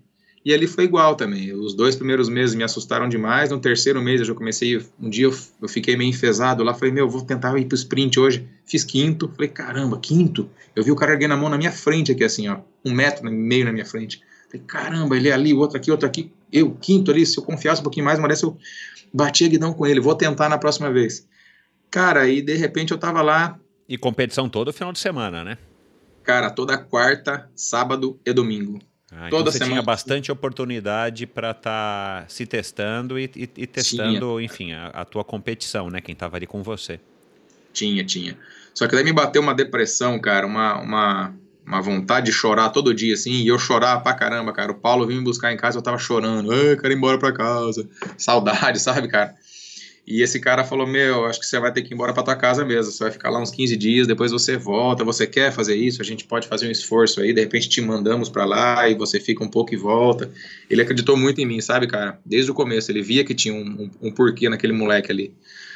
Aí eles me fizeram uma passagem aérea que falou: Ó, tá aqui, cara. Você vai embora no finalzinho de maio para sua casa. Só que é o seguinte, tem mais era, 30 Você foi para lá em fevereiro e você ia voltar em maio, é, para passar uns é, dias para dar uma Pegar um pra ar. Uma, é, para dar uma respirada. Cara, nesse um mês que antecedeu essa viagem, porque eles me avisaram e faltava um mês. Michel, só foi melhorando, cara. Eu fui acreditando, sabe? Poxa, eu tenho que fazer alguma coisa até eu ir embora para casa, eu vou fazer um pódio. Tem que chegar no pódio, tem que chegar no pódio. Cara, ao ponto de ganhar minha primeira corrida no dia anterior de pegar o voo para Londrina, pro Brasil. Uau. Antes de eu ir embora, assim, eu tava lá, fui numa prova que eram 100 quilômetros, esses 100 quilômetros chamava GP Gaierini, era pertinho de Treviso. Cara, todo mundo falando que o GP era, era uma chegada muito incrível, porque vinha numa, numa curvona assim, e vinha lançado o pelotão, e lá no final dos 500 metros era um sprint sempre muito combativo, assim, que, que tinha muita competição no final do sprint. Só que tinha um cara que era o, o a estrela, era o tal do Miguel Mesa. Poxa, Miguel Mesa vai estar tá lá, ganhou dois anos consecutivos, ganhou já 98 e 97. É o cara, Miguel Mesa, Miguel Mesa. Cara, eu fui ver esse Miguel Mesa, era um mexicano. Eu falei, caramba, mexicano, a gente ganha tanta prova dos mexicanos aqui, ganhando tanta prova dos uruguaios. Sabe, quando você se, se afina, fala, poxa vida, peraí, eu tô com medo dos europeus, mas os caras estão idolatrando o cara que veio lá da minha terra, cara. Peraí, tem uma possibilidade aí. Ótimo. Quando a gente foi para a assinatura das súmulas, deu certo de que estava chegando a equipe desse Miguel Mesa e os atletas da minha equipe falaram assim: Ó, oh, olha lá o Miguel Mesa, olha lá o Miguel Mesa. Cara, eu olhei o Miguel Mesa e eu achei que ia ser um cara de uns dois metros e meio de altura. Ele era mais baixo do que eu, cara. Eu já não sou alto. O cara já era. Falei, ah, meu, peraí, tem. Cara, Michel, daí eu fiz uma, uma, uma promessa para mim mesmo aquele dia. Falei, ó, eu não sei que lugar que eu vou chegar. Mas na frente desse Miguel Mesa aí hoje eu chego. Cara, final da prova tava o Miguel Mesa em segundo, velho. Olha, que legal, cara. Sprint, Bati o cara no sprint, foi bastante conturbada a chegada, era bastante curva antes. Tinha um cara gigante atrás dele que fazia, pá, batia todo mundo, derrubava a galera. Eu me coloquei atrás desse cara, não disputei roda nenhuma vez com, com ele, a ponto de buscar a roda do Miguel Mesa acho que eu fui bastante inteligente. Eu fiquei, em vez de, de, de, duelar, ficar batendo com ele atrás do Miguel Mesa, eu fiquei atrás dele. Os atletas passavam por mim e iam brigar com ele para tentar a roda do Miguel Mesa. E na última curva do circuito que chegava tinha um gramadão assim, eu entrei por dentro desse cara, e por dentro ao ponto de levar ele lá na grama, assim, e eu voltei pro, pro, pro, pro asfalto e ele ficou na grama. Ele passou reto na curva. Não caiu, mas se caísse também era problema dele, porque eu tava ali pensando no Miguel Mesa e ele derrubou um monte de gente antes. Cara, sei que daí veio pro sprint final, esse Miguel Mesa partiu, tava um vento lateral de frente que vinha na testa da gente, assim, ó. Eu falei, eu tenho que passar o cara pela esquerda, eu tenho que me colocar na esquerda. Só que ele fez o sprint dele colado na grade da esquerda. Só que ele cometeu um grande erro, que ele achou que estava fácil demais e ele veio vindo quase pro meio da estrada para fazer a foto dele mais bonita no centro da estrada e não no canto da estrada. E a hora que ele tirou um pouquinho, eu já comecei a me enfiar pela esquerda e ele olhou para a direita, achando que ele já não tinha mais ninguém ao lado dele, e eu já estava ao lado esquerdo dele. Eu te, dei um jump tão grande assim, Michel. Eu tenho uma foto em casa, não sei nem se eu tenho ainda essa foto, mas eu tenho, sim, tá nos meus álbuns lá. Que no jump a minha roda dianteira tá erguida uns 15 centímetros assim, e a corrente da bicicleta fez uma barriga para baixo assim. Isso a 72 por hora, daquele jump da bicicleta. Ganhei do cara por uns 10 centímetros, mais ou menos. Ah, tenta achar essa foto pra, pra eu publicar aqui, cara. Essa foto, cara, eu vou te falar, essa foto deve estar na casa do meu pai, cara. Eu tenho um monte de coisa lá em cima da laje da casa dos meus pais, cara. E olha, deve ter uns uns 10 anos que eu não vejo essa foto, mas eu vou buscar ela ainda um dia. um dia. assim como a gente está faz um ano já para se falar aqui, Michel, um dia eu vou arrumar não, essa foto. Não tem problema. Não, se você mandar, eu vou ficar, vou ficar contente, até porque eu tô curioso para ver que foto, que foto bacana e, e uma foto emblemática para você, né? É, cara, Aí você voltou para o Brasil. Felizão. Cara, no outro dia, meu, voltei pro Brasil. Nossa, que delícia, que beleza chegar em casa cheio de é, de razão, assim, com esse orgulho, com essa satisfação de falar, poxa, foi, ganhei a corrida, tô lá na Itália ganhando corrida. E ganhei a corrida boa, viu, Michel? Uma corrida legal, cara, poxa vida. Aí, cara, no Brasil fiquei aqueles 15, 14, 15 dias ali, voltei para a Europa cheio de vontade de terminar uma temporada, que faltavam ainda sete meses de temporada. Cara, foi difícil demais de novo, caí de novo numa depressãozinha, aquela choradeira, aquela saudade, aquela rotina de só pedalar e ficar no, no apartamento de tarde. Muito difícil, sabe, cara? A Júlia ficou aqui, você já estava namorando com ela essa época? Ah, então, cara, a Júlia tá, tinha acabado de passar em marketing e propaganda e estava no segundo ano, e a gente tinha muita incerteza do que seria essa carreira no futuro de Itália, por isso a gente não deu um passo em falso ao ponto dela é, trancar a faculdade. Eu achei que isso, hoje olhando para trás, eu vejo, poxa, como a gente foi é, maduros nessa escolha e segurou legal essa barra e até realmente, pum, assinar um contrato importante profissional, que foi quando eu fui para a Lampre depois. E daí a gente falou, opa, tá na hora Agora de casar. É. Aí se formou, eu tinha um contrataço na mão lá que, poxa, garantiu a nossa, é, a nossa aventura juntos e isso, cara, realmente eu olho para isso com muito orgulho lá para trás, porque nessa época que a gente tem 19, 20 anos, dá vontade de largar tudo e o mundo tá acabando amanhã e você quer resolver tudo no dia, né? Exato. É. é. Você acha que um ano demora, né? Você acha que um ano é muito Isso, na sua é. vida, né? Nossa, no fim foi fantástico. Aí assim, Michel, eu voltei embora para a Itália de novo, depois dessas férias que o Paulo Slongo me deixou ir pro Brasil, e foi muito difícil, cara. Fiquei uns, mais uns dois meses e meio assim que eu não rendia, não terminava a prova, os caras irritados comigo, porque, poxa, o cara tá fazendo corpo mole. Só que as pessoas não entendem, cara, que não era corpo mole, era assim, você queria quase se preservar, puxa, não quero, não quero, puxa, não quero fazer força, quero voltar embora, não tô, não tô contente, não tô feliz. Aí um dia, cara, fizeram uma reunião, falaram, meu, você tá muito mal, você tem um potencial muito grande, a gente quer que você seja um grande atleta e você tem esse potencial, mas assim, você tem que querer, cara. Você quer trazer tua namorada para cá ano que vem? Ela mora com você, a gente paga essas despesas, a gente aluga uma casa para vocês e paga essa estadia dela, passagem para vocês. Olha só o quanto os caras acreditavam. Eu tinha ganhado uma corrida só, cara. Pois é. Agora, você identificava que, que o problema maior era a Júlia, que você havia deixado aqui, ou era também todo um contexto, a família, enfim, a, a língua, os hábitos, além dessa tudo, barreira da língua, era tudo tudo estava difícil para você lá. Com certeza, a Júlia com certeza porque poxa, cara, né, apaixonado pra caramba, era a pessoa que eu queria para estar do meu lado para sempre e a gente tá separado e poxa vida. A língua, cara, foi foda. As pessoas foram foi difícil também. É, difícil se de... misturar, né? Ah, cara, italiano, para te dar confiança, demora um pouco, sabe, cara? Apesar de que eu conquistei muita, muitos amigos, assim, com bastante simplicidade, mas é difícil, não é a mesma coisa. E você fica, assim, sentimental, você fica fraco, você fica. Qualquer coisa te ofende, você fica já querendo recuar e chorar sozinho num canto. É, então, assim, foi isso. Essas foram grandes dificuldades. Mas deixa eu voltar lá. Daí eu voltei do Brasil nessa primeira vez que eu fui de férias e voltei para Itália cheio de vontade de fazer um monte de coisa, né? De ah, agora eu vou arrebentar tudo. Aí, poxa, dois meses e meio de muita tristeza, assim, para mim. Não fiz, ah, cara, não terminava a corrida. Aí os caras fizeram uma reunião e falaram: ah, meu, estamos aqui para conversar com você, mas se você quiser ir embora, a gente vai realmente concordar com isso. Mas a gente acha que você tem um potencial do caramba e você precisa administrar isso, cara traga para cá sua namorada. Se você quiser trazer um cara com você, um amigo, a gente vai bancar isso para você. A gente quer você, mas você pode trazer quem você quiser para te dar uma estabilidade para você se concentrar nisso e você se relaxar, cara. E vamos te pagar tanto a mais e, e sabe, as coisas melhoraram pra caramba. Falei, caramba, olha os caras, meu. Aí eu, eu entrei num acordo com eles. Falei, beleza, eu vou trazer uma pessoa então comigo, eu vou tentar mais um ano, porque eu tinha mais um ano de under 23. É, e eu acho que, cara, vai ser legal, vou ter uma estabilidade maior, vou ter uma pessoa comigo aqui e tal. Cara, desse dia que a gente conversou até o final da temporada, faltavam acho que umas umas oito semanas para terminar a temporada. Das oito semanas, a gente correu acho que umas 21 provas. Eu ganhei sete, Michel. Olha lá. Uma atrás da outra, cara. Pá, pá, pá, vinha pro sprint, cara. As outras chegavam fuga, faziam um quinto, faziam um sexto. Eu tava ali, cara. Eu afinei de um jeito assim, cara, dentro do, do do pelotão e falei, meu, agora eu vou pro pau, vou terminar esse ano aqui, vai ser legal, e o ano que vem eu volto aqui, vou aproveitar tudo. Me caiu a ficha, assim, sabe? Cara, ao ponto de a última corrida que eu corri foi o Circuito de Lemura de Treviso, que é um circuito em volta dos muros antigos medievais de Treviso. Era uma prova que tinha cento e tantos anos lá, que somente italianos tinham ganho aquela prova e de repente eu quebrei essa corrente dos caras ganhando a prova, sabe? Um brasileiro ganhou a prova que só italiano tinha vencido até então.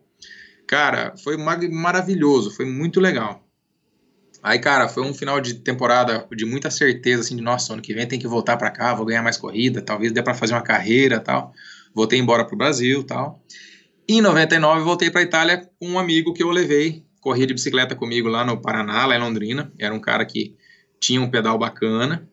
É, e foi legal, porque foi uma amizade, foi uma, uma, um companheirismo, assim, que te deu uma estabilidade maior, sabe, cara? Poxa vida, agora tá mais tranquilo. Você dava risada, às vezes saía para comer uma pizza, dava umas risadas, falava umas bobeiras, treinava junto, levava uns tombos, um ajudava o outro. Isso foi bem legal. Mas ele foi, cara, ele foi só para morar com você e treinar com você, ele não tinha nenhuma obrigação na equipe. Tinha, foi para correr, bicho. Tá? Tinha que ajudar lá. Ah, ele foi um é, contratado da equipe. Foi contratado, é. Falou, meu, traz um meio de campo aí e joga no time aí, porque você tem que fazer os gols na frente, bicho. E assim foi. Era um cara que corria comigo lá em Londrina, Campeonato Paranaense, brasileiro, a gente estava sempre junto representando o Paraná. Um atleta bastante completo e Manuel Quimoel é o nome dele. E Manuel a gente. O quê? Quimoel. Olha tá. o nome dele. Quimoel. Uhum. é, foi bem legal, porque assim, me deu uma estabilidade maior. Estabilidade ao ponto de, em quatro meses, ter ganho outras sete provas já no começo da temporada. E no meu quinto mês estava lá fazendo. Eu tinha três testes já. O Paulo Slongo um dia falou assim: Luciano, a gente está num ponto aqui, cara, que você pode fazer teste em qualquer equipe que você quiser. Eu falei, ô louco, como assim fazer teste em qualquer equipe que você quiser?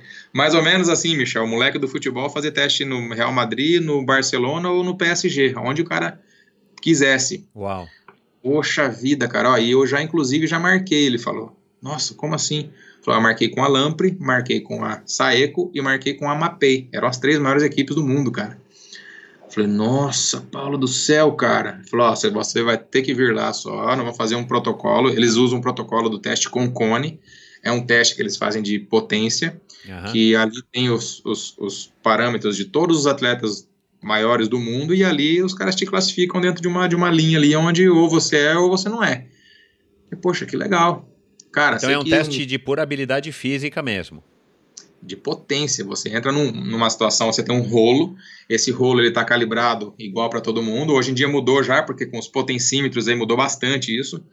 É, mas aquela época era, era um rolo que tinha potência também, mas era diferente, era uma roda virando com chumbo, você fazia um sprint, uma, uma, um esforço com 53, 14 lá atrás, e esse teste durava coisa de uns 22 minutos, você ia incrementando, você partia de 150 watts pedalando, e você tinha que ir aumentando a pedalada conforme ia passando os minutos, 15 watts por 25 watts por minuto, ao ponto de daqui a pouco você aumentar 25 watts a cada 30 segundos.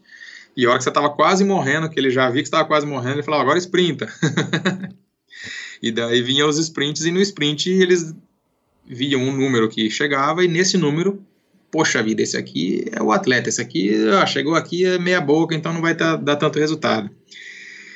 E cara, nesse teste aí tinham lá uma equipe de, de, de, de preparadores físicos da, da equipe Lampre, Esses caras me colocaram no rolo, eu fiz esse teste. No final do teste deu 1.480 watts, que era bastante. Uau, era muito. muito. É muito. É. Muitíssimo, cara. O único cara que tinha feito isso aí era o nosso senhor Mário Tipolini. Ele tinha esse número. É, ao ponto do cara, na hora que tava com a prancheta, ele falou assim: caramba, peraí.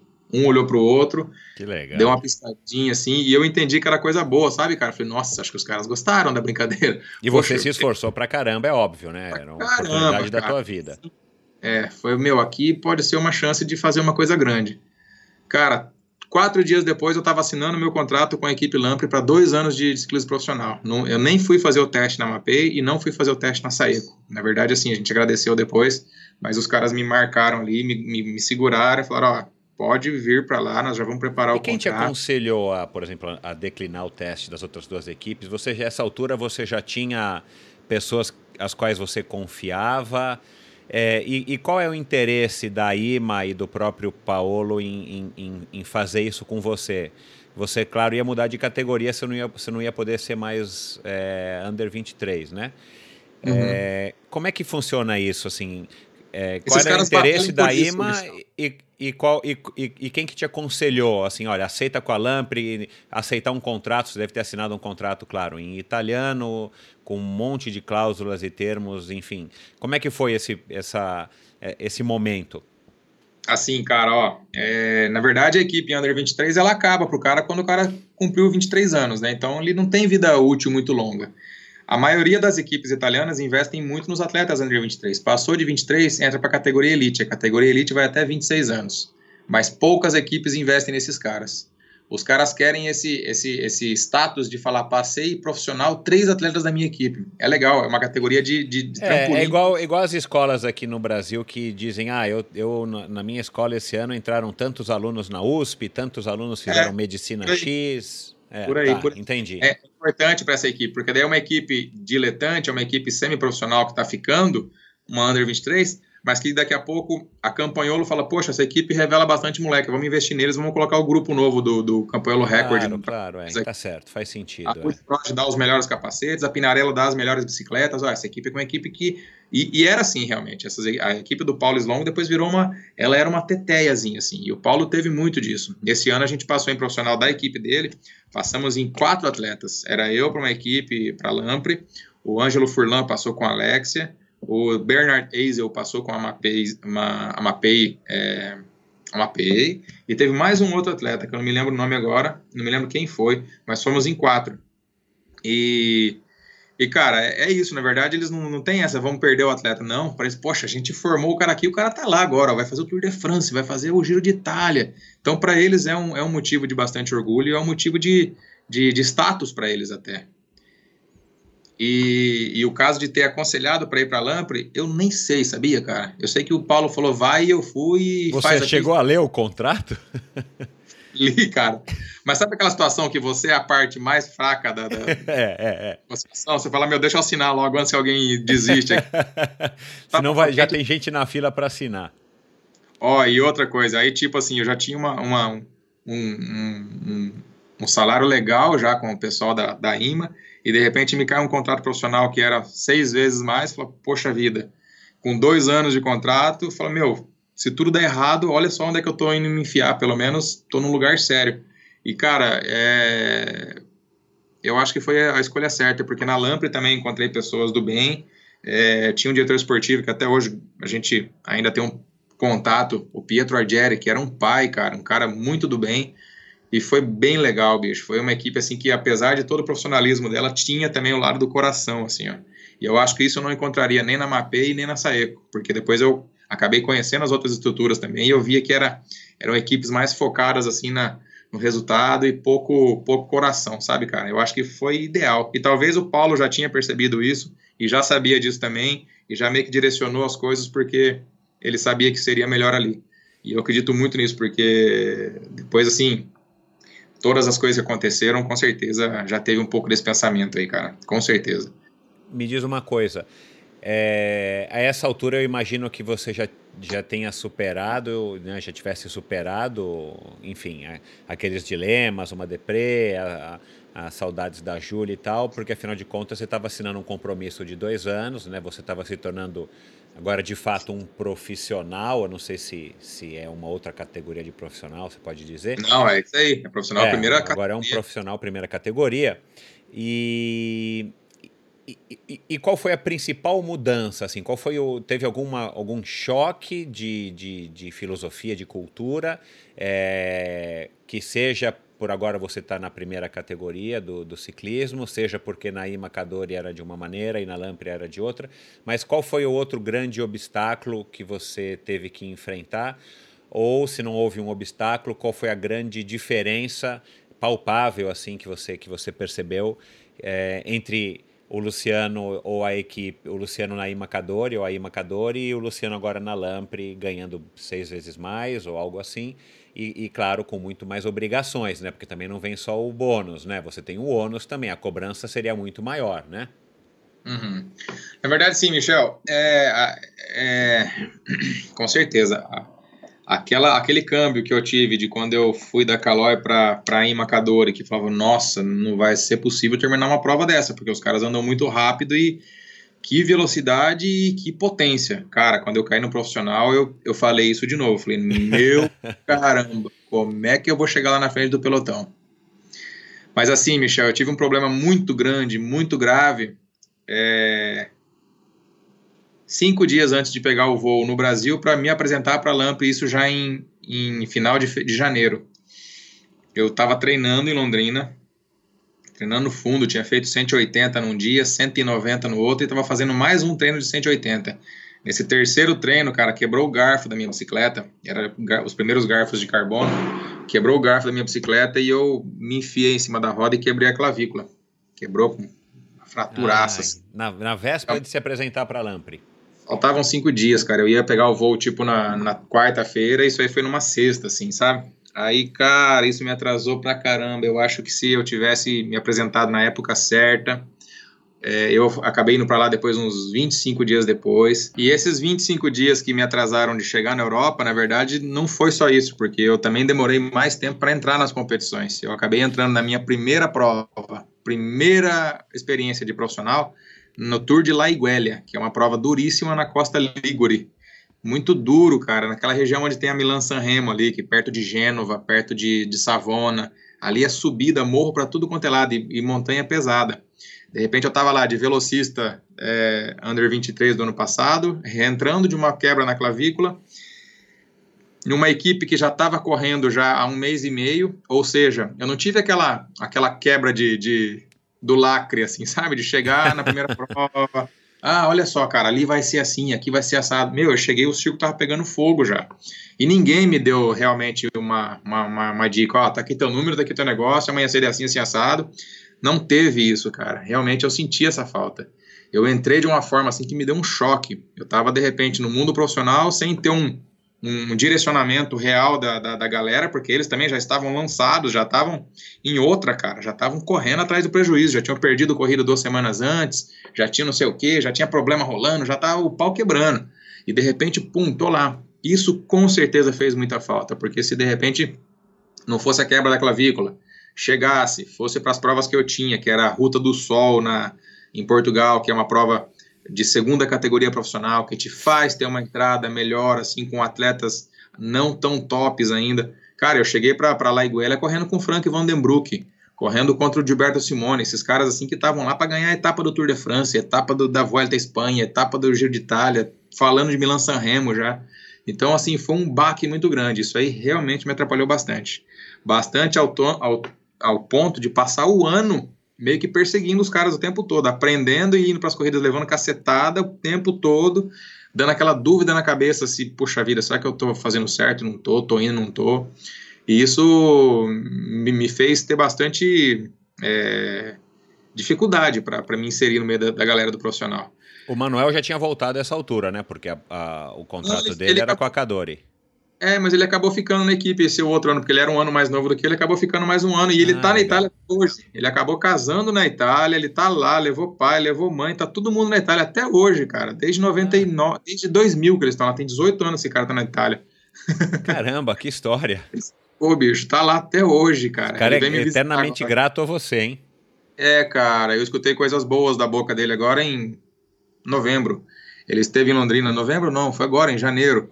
Ele esteve em Londrina visitando parte da família dele e tal, e foi lá na minha loja, a gente, foi até uma surpresa para mim. Foi legal pra caramba, ele falou coisas bonitas, coisas boas que eu falei, poxa, que legal, cara, sabe?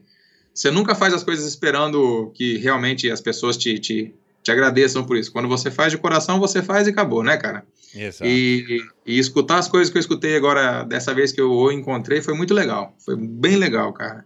E acho que isso que você falou é verdade. Acho que ele é bastante grato a, a, essa oportunidade. Esse cara tá lá hoje bem estabilizado, tá legal, tá com a família lá, tá feliz. Então acho que tem um pouco disso aí que você falou sim, Michel. Acho que o cara realmente é grato e, e, e reconhece isso daí, né, cara? Bem legal isso. Que bom. Bom, e vamos a, a um assunto que, que, que também é uma grande curiosidade, curiosidade minha e também dos, dos ouvintes aqui. Aí em 2002 você já estava se acertando dentro da, da Lampre, enfim, você conseguiu ser chamado para largar o Tour de France. Pois é, era, 2002 era um sonho. Foi um ano bastante importante. Foi assim, ó, 2002 já era meu segundo ano como profissional. Esse ano eu falei, poxa, eu não posso errar mais, não vou mais usar aquele garfo de carbono lá no Brasil, que eu vou me arrebentar de novo. Mas não foi, cara. Eu, eu, eu terminei a temporada de 2001 fazendo a Vuelta à Espanha. Os caras me levaram para a Vuelta da Espanha, para você ter uma ideia, cara. Eu fiz lá 16 etapas. Teve um dia que eu acordei que o olho da direita olhava para a esquerda e o olho da esquerda olhava para a direita. Assim, consegui mais me sintonizar, cara. Tava retardado, assim, seu ponto de. Eu não sabia onde é que eu tava. Naquele dia eu abandonei a etapa e eu tive o privilégio de abandonar a etapa junto com o carro amarelo na minha frente, entrando um carequinha dentro do carro dele também. Aí o cara do rádio falou assim: Abandono de pelotão para o senhor Pagliarini e o senhor Marco Pantani. Quando veio a prova, a volta da Espanha junto com o Marco Pantani, bicho. Falei, poxa, pelo menos isso, cara. Me falaram junto com o nome dele. Me diz uma coisa, é, você disse que já não tinha terminado algumas provas, mesmo na IMA e, e, você chegar. Essa foi a tua primeira grande volta, né? Da, das três, essa foi a primeira. Você já tinha participado da Rota do Sol, já tinha participado de algumas, é, vamos dizer, secundárias, mas das, das, grandes voltas, essa foi a primeira. Grand Tour, sim, foi da, entre foi, volta foi muito, Espanha. Foi muito Tour. ruim ou você já estava num estado que, que, enfim, que tipo, meu, não. Não, não foi tem... bom, cara. Já, já veio umas etapas para chegada. Eu fiz um sexto um dia, fiz um quinto, tava ali, mas sem acreditar, sabe? Eu acho que se eu fosse um moleque um pouco mais sei lá, se nessa época tivesse tido um pouquinho mais de orientação, cara, tinha um moleque bom ali, bicho. Eu tava um pouco perdido assim ainda. Se tivesse realmente assim uma, uma, uma, coisa um pouquinho mais de cuidado, talvez de quem tava. É, parecia que muitas vezes as equipes falavam assim, a própria Lamp, tipo, ah, vai lá, os caras vão resolver, ó, vão lá, é assim, assim, assado, e, e, e, não sei, cara, eu acho que se tivesse um Paulo Slongo na jogada, aí tinha, nesse primeiro ano era capaz de ganhar, ganhar a corrida ainda boa, mas não teve problema, porque assim, eu terminei um ano em, em, crescimento. Aí eu vim para o Brasil de 2001 para 2002 com uma outra cabeça. Você Já passava as férias muito... aqui. Passava as férias aqui, mas as férias era fazendo 150, 140, 180 todos os dias, cara. Isso era bom, porque era uma época que os, os europeus estavam lá com as pernas peludas, fazendo rolo dentro de casa. E eu tava afundando 180 na estrada lá, chegava lá com a marca da luva na mão, assim, ó, do sol pegando no braço e a luva branca na mão. E, cara, já chegava lá com uns 4.500, 4.800 quilômetros. E isso me fazia ter bons resultados no começo da temporada. Isso eu descobri em 2002, quando eu voltei para a temporada já muito bem preparado, muito bem rodado e fomos para a volta da Malásia. Foi a primeira prova que a gente foi correr. E na volta da Malásia eu ganhei três etapas, as três primeiras de fila. Pá, pá, pá. Uau. Isso, cara, os caras falaram, poxa, o que, que esse moleque vai para vai para San Remo, vai para San Remo. Então assim, já começaram a olhar com outro olho. E foi um ano importante, cara. Depois eu voltei para a Europa, fiz mais alguns bons resultados, terceiro, um segundo, um quinto, tava sempre ali. Ao ponto de daqui a pouco a equipe do Tour estamos levando o Yannis Vorada, que é o velocista, e o Palharini tem também. Os caras tinham muito o conceito de apostar, a equipe italiana ela era a equipe Lampre, ela era muito é, bairrista, assim, muito Itália, Itália, Itália, Itália. Então, correr na França para eles, até o próprio Tour de France, era quase que uma coisa assim, poxa, mas os caras melhores que querem apostar no Giro de Itália. Então lá, Gilberto Simone, Barbeiro, o, o cara, o Missalha, o Piccoli, os atletas de ponta que tinha na equipe, queriam muito o Giro de Itália, porque era o Giro de Itália e era a casa deles. O Tour de France, os caras meio que, ah, porque depois iam para a Vuelta, então existia um, um, De repente eu tava no Tour, cara, que os caras não queriam ir me colocar no Tour, lá pro segundo ano profissional, tava no Tour de France, foi muito especial, cara, foi um ano que tinha tido... O que que tinha? Eu lembro que ainda não precisava usar capacete, eu larguei a primeira etapa, que foi uma cronômetro em Luxemburgo, uma bandana do Brasil na cabeça, assim, que lá deu um ibope, cara. Falaram pra caramba, apareceu no jornal no dia seguinte. O Armstrong com, uma, com a camisa amarela, que ele já pegou a camisa amarela no primeiro dia, aquela, naquele ano lá. E esse brasiliano com essa bandaninha, assim, apareceu também uma, uma um cantinho lá. Cara, de repente estava no Tour de France, segundo ano profissional, 2002. E foi e, bem legal. E, e, e, você indo por Tour de France, a hora que você soube, que você iria largar no Tour de France e você indo com a equipe lá para Luxemburgo na largada e tal. É, você, descreve um pouco quais, quais foram as sensações, assim, porque tenho certeza que, que não é a mesma coisa que você largar qualquer outra prova, né? Pela, pelo tamanho, é, pela magnitude é, que é, né? Michel, olha, cara, sinceramente, eu acho que no lance do Tour, o lance das voltas, da, das provas, Milan-San Remo, Giro de Itália, Paris-Roubaix, Flanders, todas essas provas eu queria hoje é, voltar atrás com a cabeça que eu tenho hoje e conhecê-las do jeito que hoje conheço, por acompanhar algumas vezes pela televisão, e voltaria lá com outra cabeça. Na verdade, assim, eu fui para o Tour de France como se fosse uma coisa grande e tudo, mas eu fui meio bobo, assim, meio, ah, vamos lá, ah, legal, Tour de France, Tour de France, vai ser importante.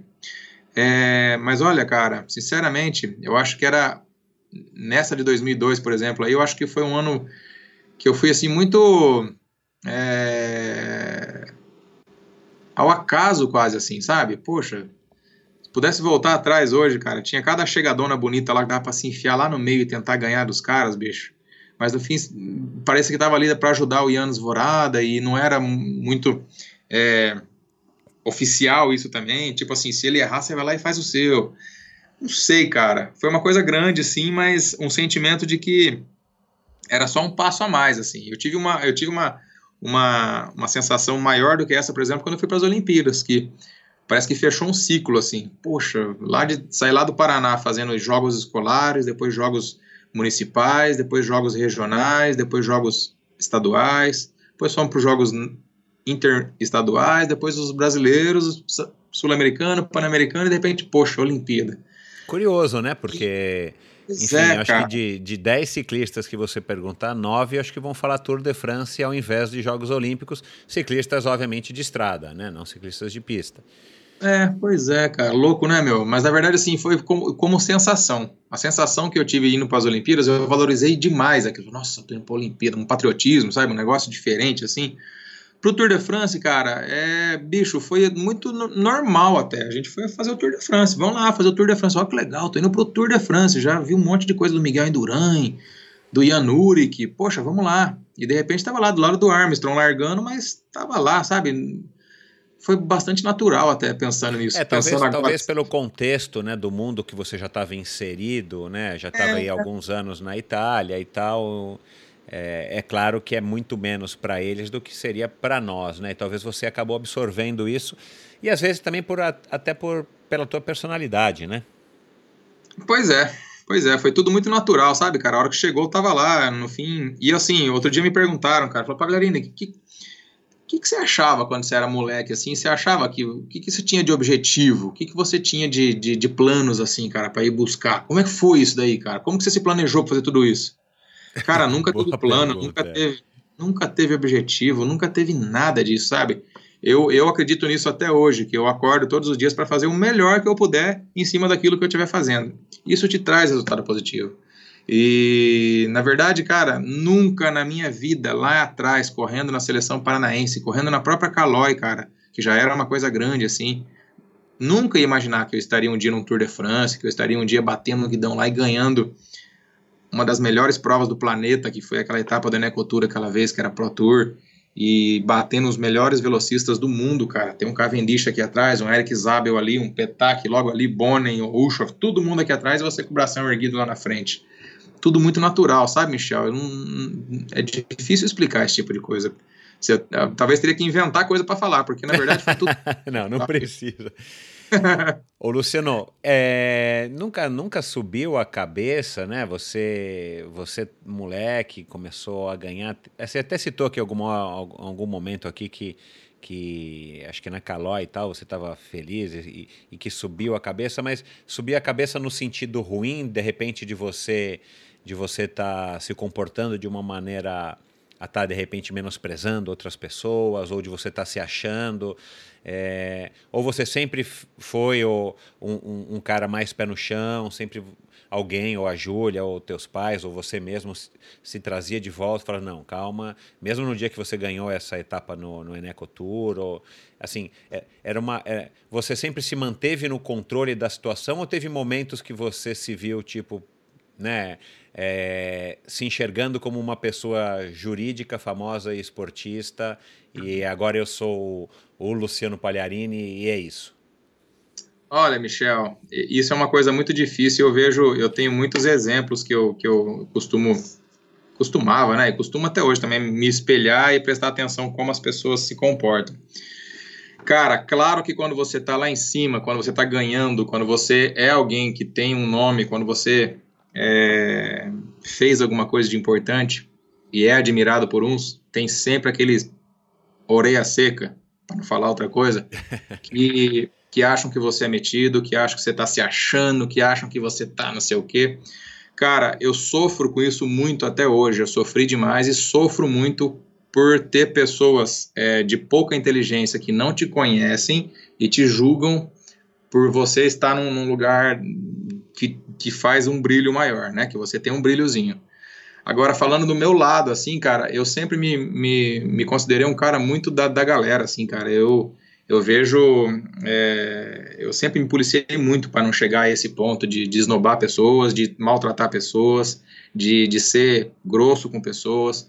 E eu vi muita gente fazendo isso ao meu lado, assim, pessoas, atletas de, de calibre até menor do que os calibres que eu fui, assim, tratando as pessoas de uma forma diferente, sabe, cara? É, eu procuro tratar quem quer que seja, cara, sempre por, por favor, obrigado e, e conversar de igual para igual, porque, meu, a gente, dessa vida, a gente só leva esse tipo de coisa, a energia que a gente cria, a energia que a gente recebe das pessoas quando a gente se encontra.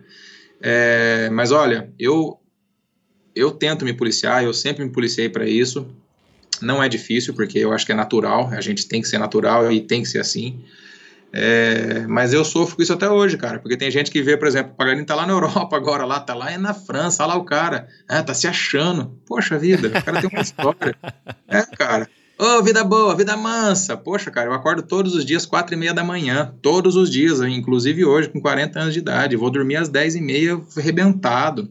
Sabe? Então, assim, ninguém vê a vida que você leva, ninguém vê as dificuldades que você tem, ninguém dá valor realmente nas suas no, no, no, backstage lá atrás. O cara tá te vendo lá na frente. A pessoa te julga porque você tá com uma postagem bonita no Facebook, uma postagem bonita no Instagram, porque você tá com uma bike legal na mão. Poxa, olha lá, o cara tem a sorte, ó, tá com uma baita de uma bicicleta na mão, ô louco, olha lá, os caras dão a bike para ele.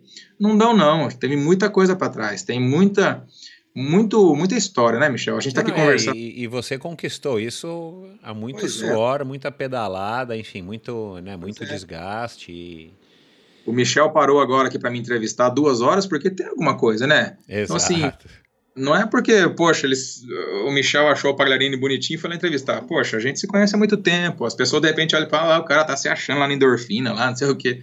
Meu Deus, tem gente de má índole, na verdade, né, cara? É. E, ó, cara, uma coisa que me, me aborreceu demais, já me, me, me estraga alguns momentos da vida até hoje ainda, mas eu procuro devolver essa energia para as pessoas, sabe? Então, assim, é, tá passando, tá melhorando já o jeito de lidar com isso, e mas existe, cara. É chato, mas existe.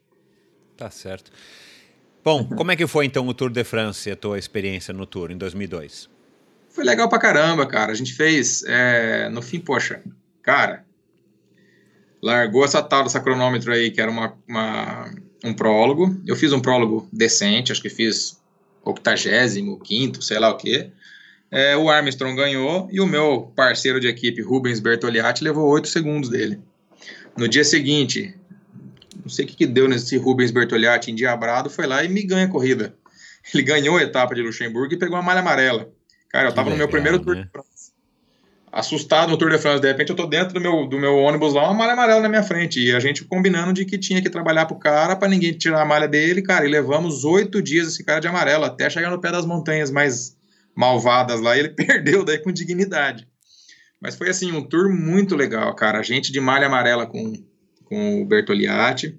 Nesse ano, na minha equipe, no Tour de France, tinha o Raimon das Runsas. Você lembra desse cara? Ah. Esse cara depois ele foi lá, ele fez um segundo numa cronômetro, ele foi segundo no Tour, ele perdeu para o Armstrong, foi terceiro no Tour, desculpa, ele perdeu para o Armstrong e para o, eu não me lembro quem que foi o segundo, sei que estava lá, os três no pódio e o Runsas foi terceiro no Tour de France.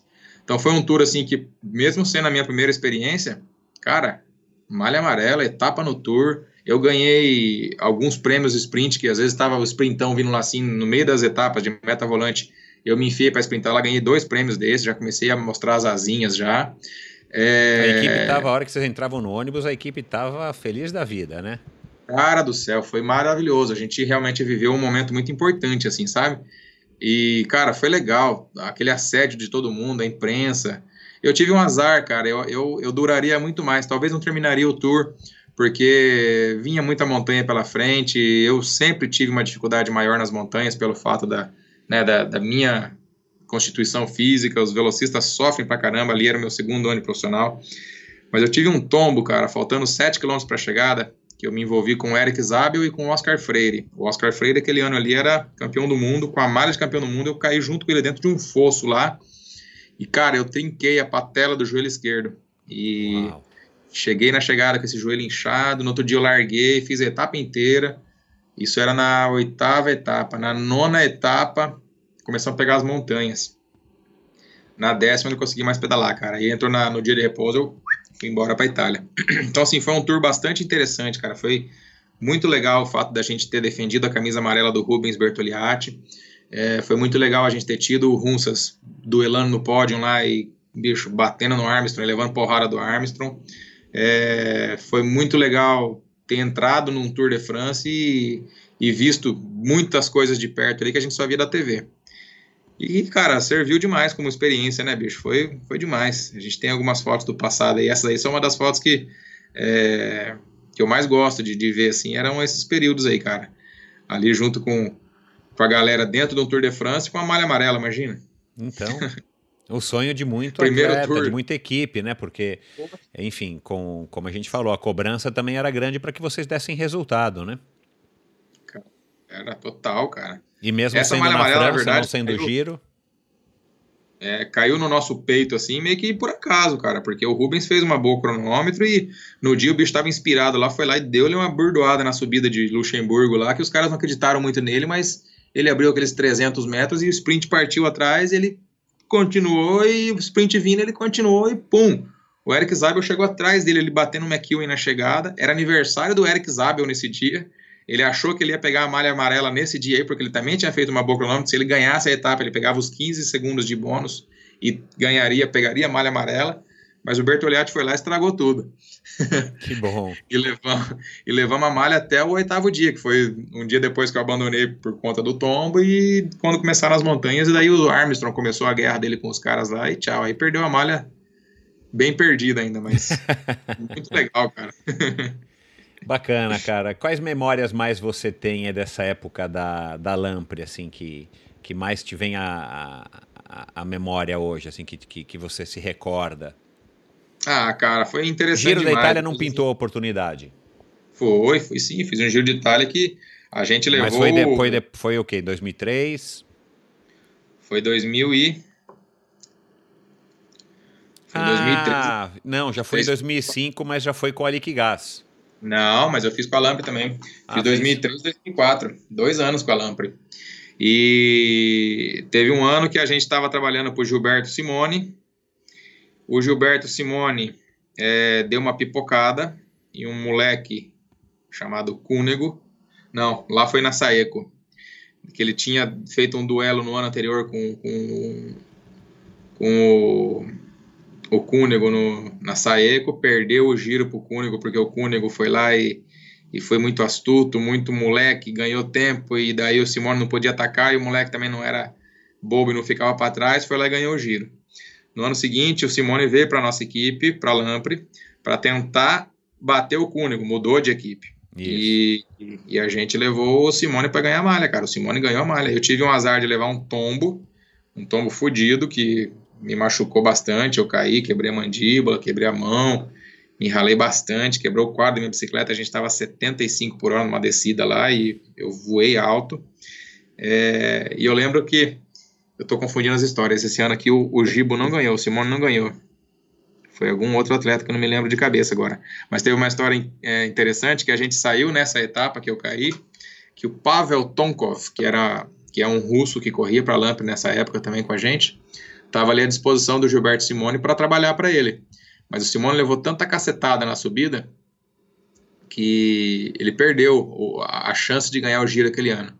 E o Pavel Tonkov, nesse dia que eu caí, ele falou assim para a equipe de manhã, falou, gente, hoje a etapa chega na subida, são 220 quilômetros.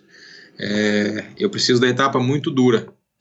Eu tô já mais velho, tô com meus 36 anos de idade, eu preciso que essa etapa seja dura pra caramba, do começo ao fim, porque é lá no final que a minha, o meu talento vai aflorar. ele sabia que quanto pior, era melhor. Que daí ele ia gastar a molecada toda nova que estava na, na frente ali com aquelas energias de de motor a álcool e gasolina, e ele tinha o diesel, o diesel dele que vinha blá, blá, blá, blá, blá, blá, blá, blá, e ia embora o tempo todo.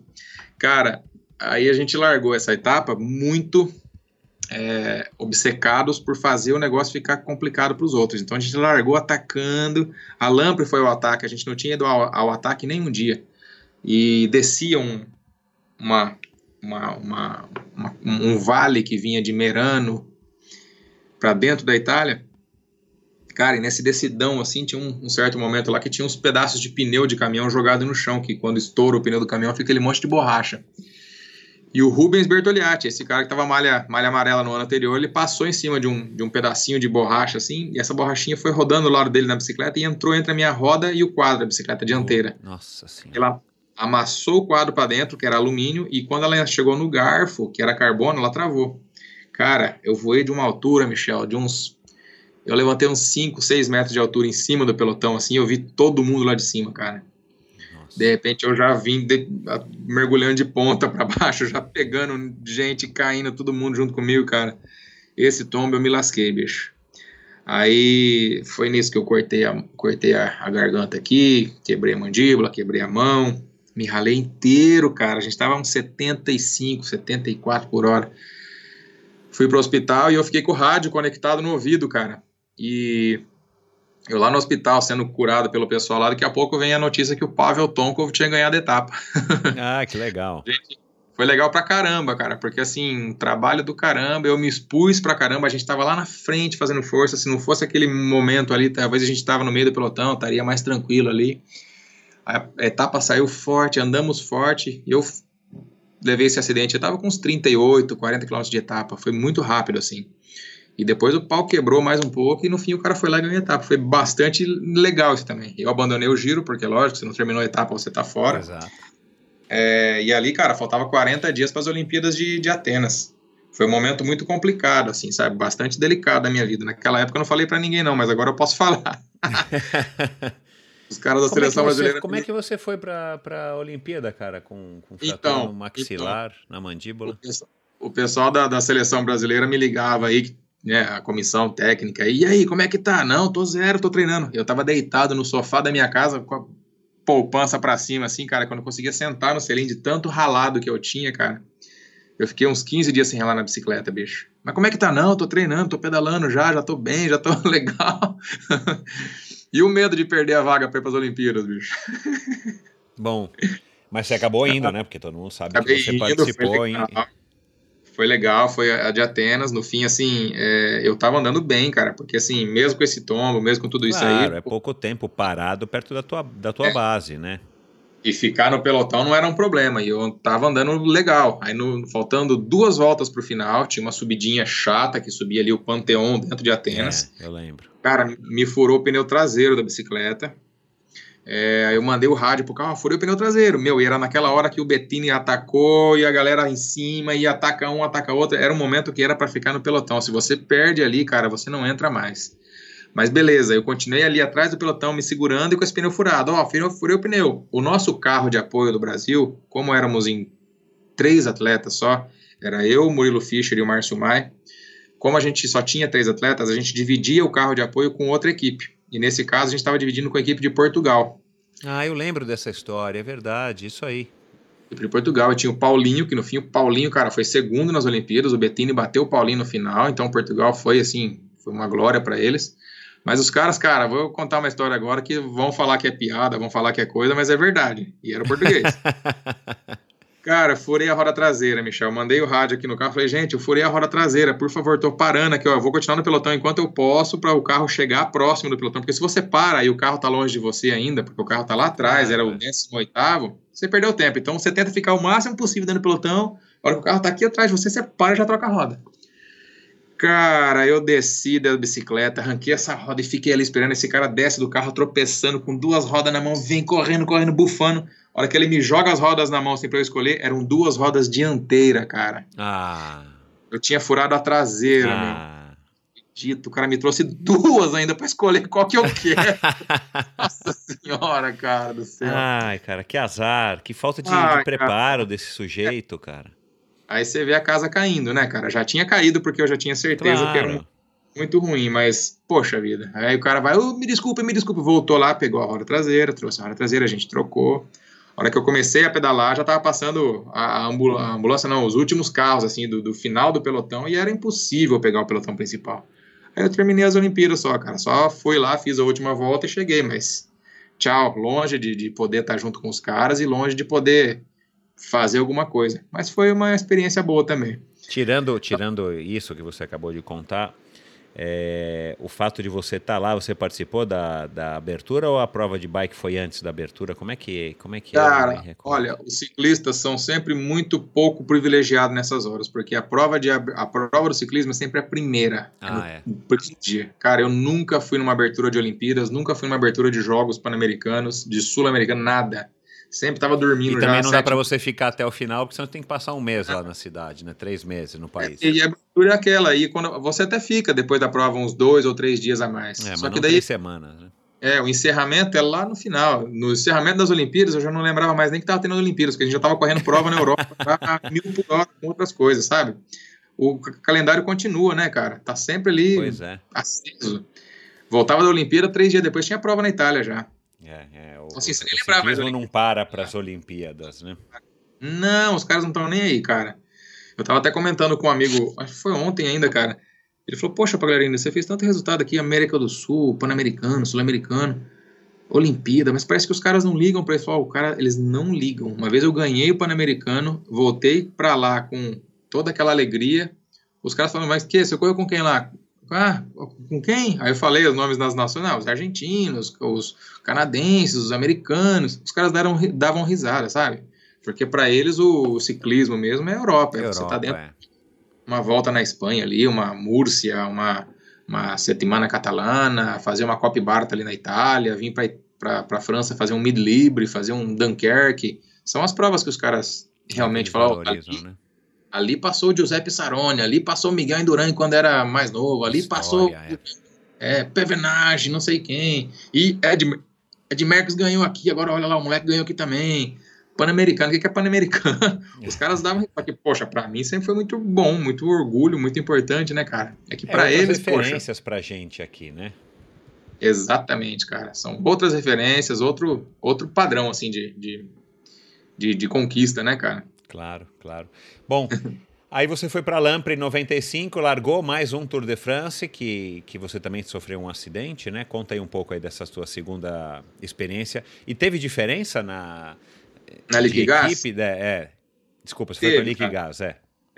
A Liquigás foi, foi bastante curioso, cara. A gente se preparou muito para o Tour de France, era uma equipe conceito altíssimo, assim, ela veio para virar a equipe das equipes, realmente foi. Era uma equipe que ostentava muito. É, cara, é, a gente foi pro, pro Tour de France com a intenção de fazer resultado grande. Tava o Danilo Di Luca, tinha o Stefano Garzelli na minha equipe, esses caras eram atletas para incomodar numa classificação final do Tour de France. E, meu, foram etapas boas. Fiz um, ter fiz um quarto lugar, fiz um quinto lugar. É, a cronômetro por equipe, cara, foi incrível. Hoje a gente está conversando aqui, Michel estava assistindo agora há pouco e estava passando a cronômetro por equipe do Exato, Tour de France. É, hoje foi dia da, do cronômetro por equipe. É. E eu estava me lembrando, cara, que a cronômetro por equipe de 2005 que a gente fez foi perfeita, cara. A gente, nossa, nós éramos ali oito atletas dos mais tops que tinha. Marcos Lindquist, Franco Pelissotti, Magnus Baxter, Dario Cioni, é, Stefano Garzelli, Danilo Di Luca, Luciano Pagliarini e tinha mais um, Arson, Arson era o nome do outro, que era um finlandês, campeão finlandês.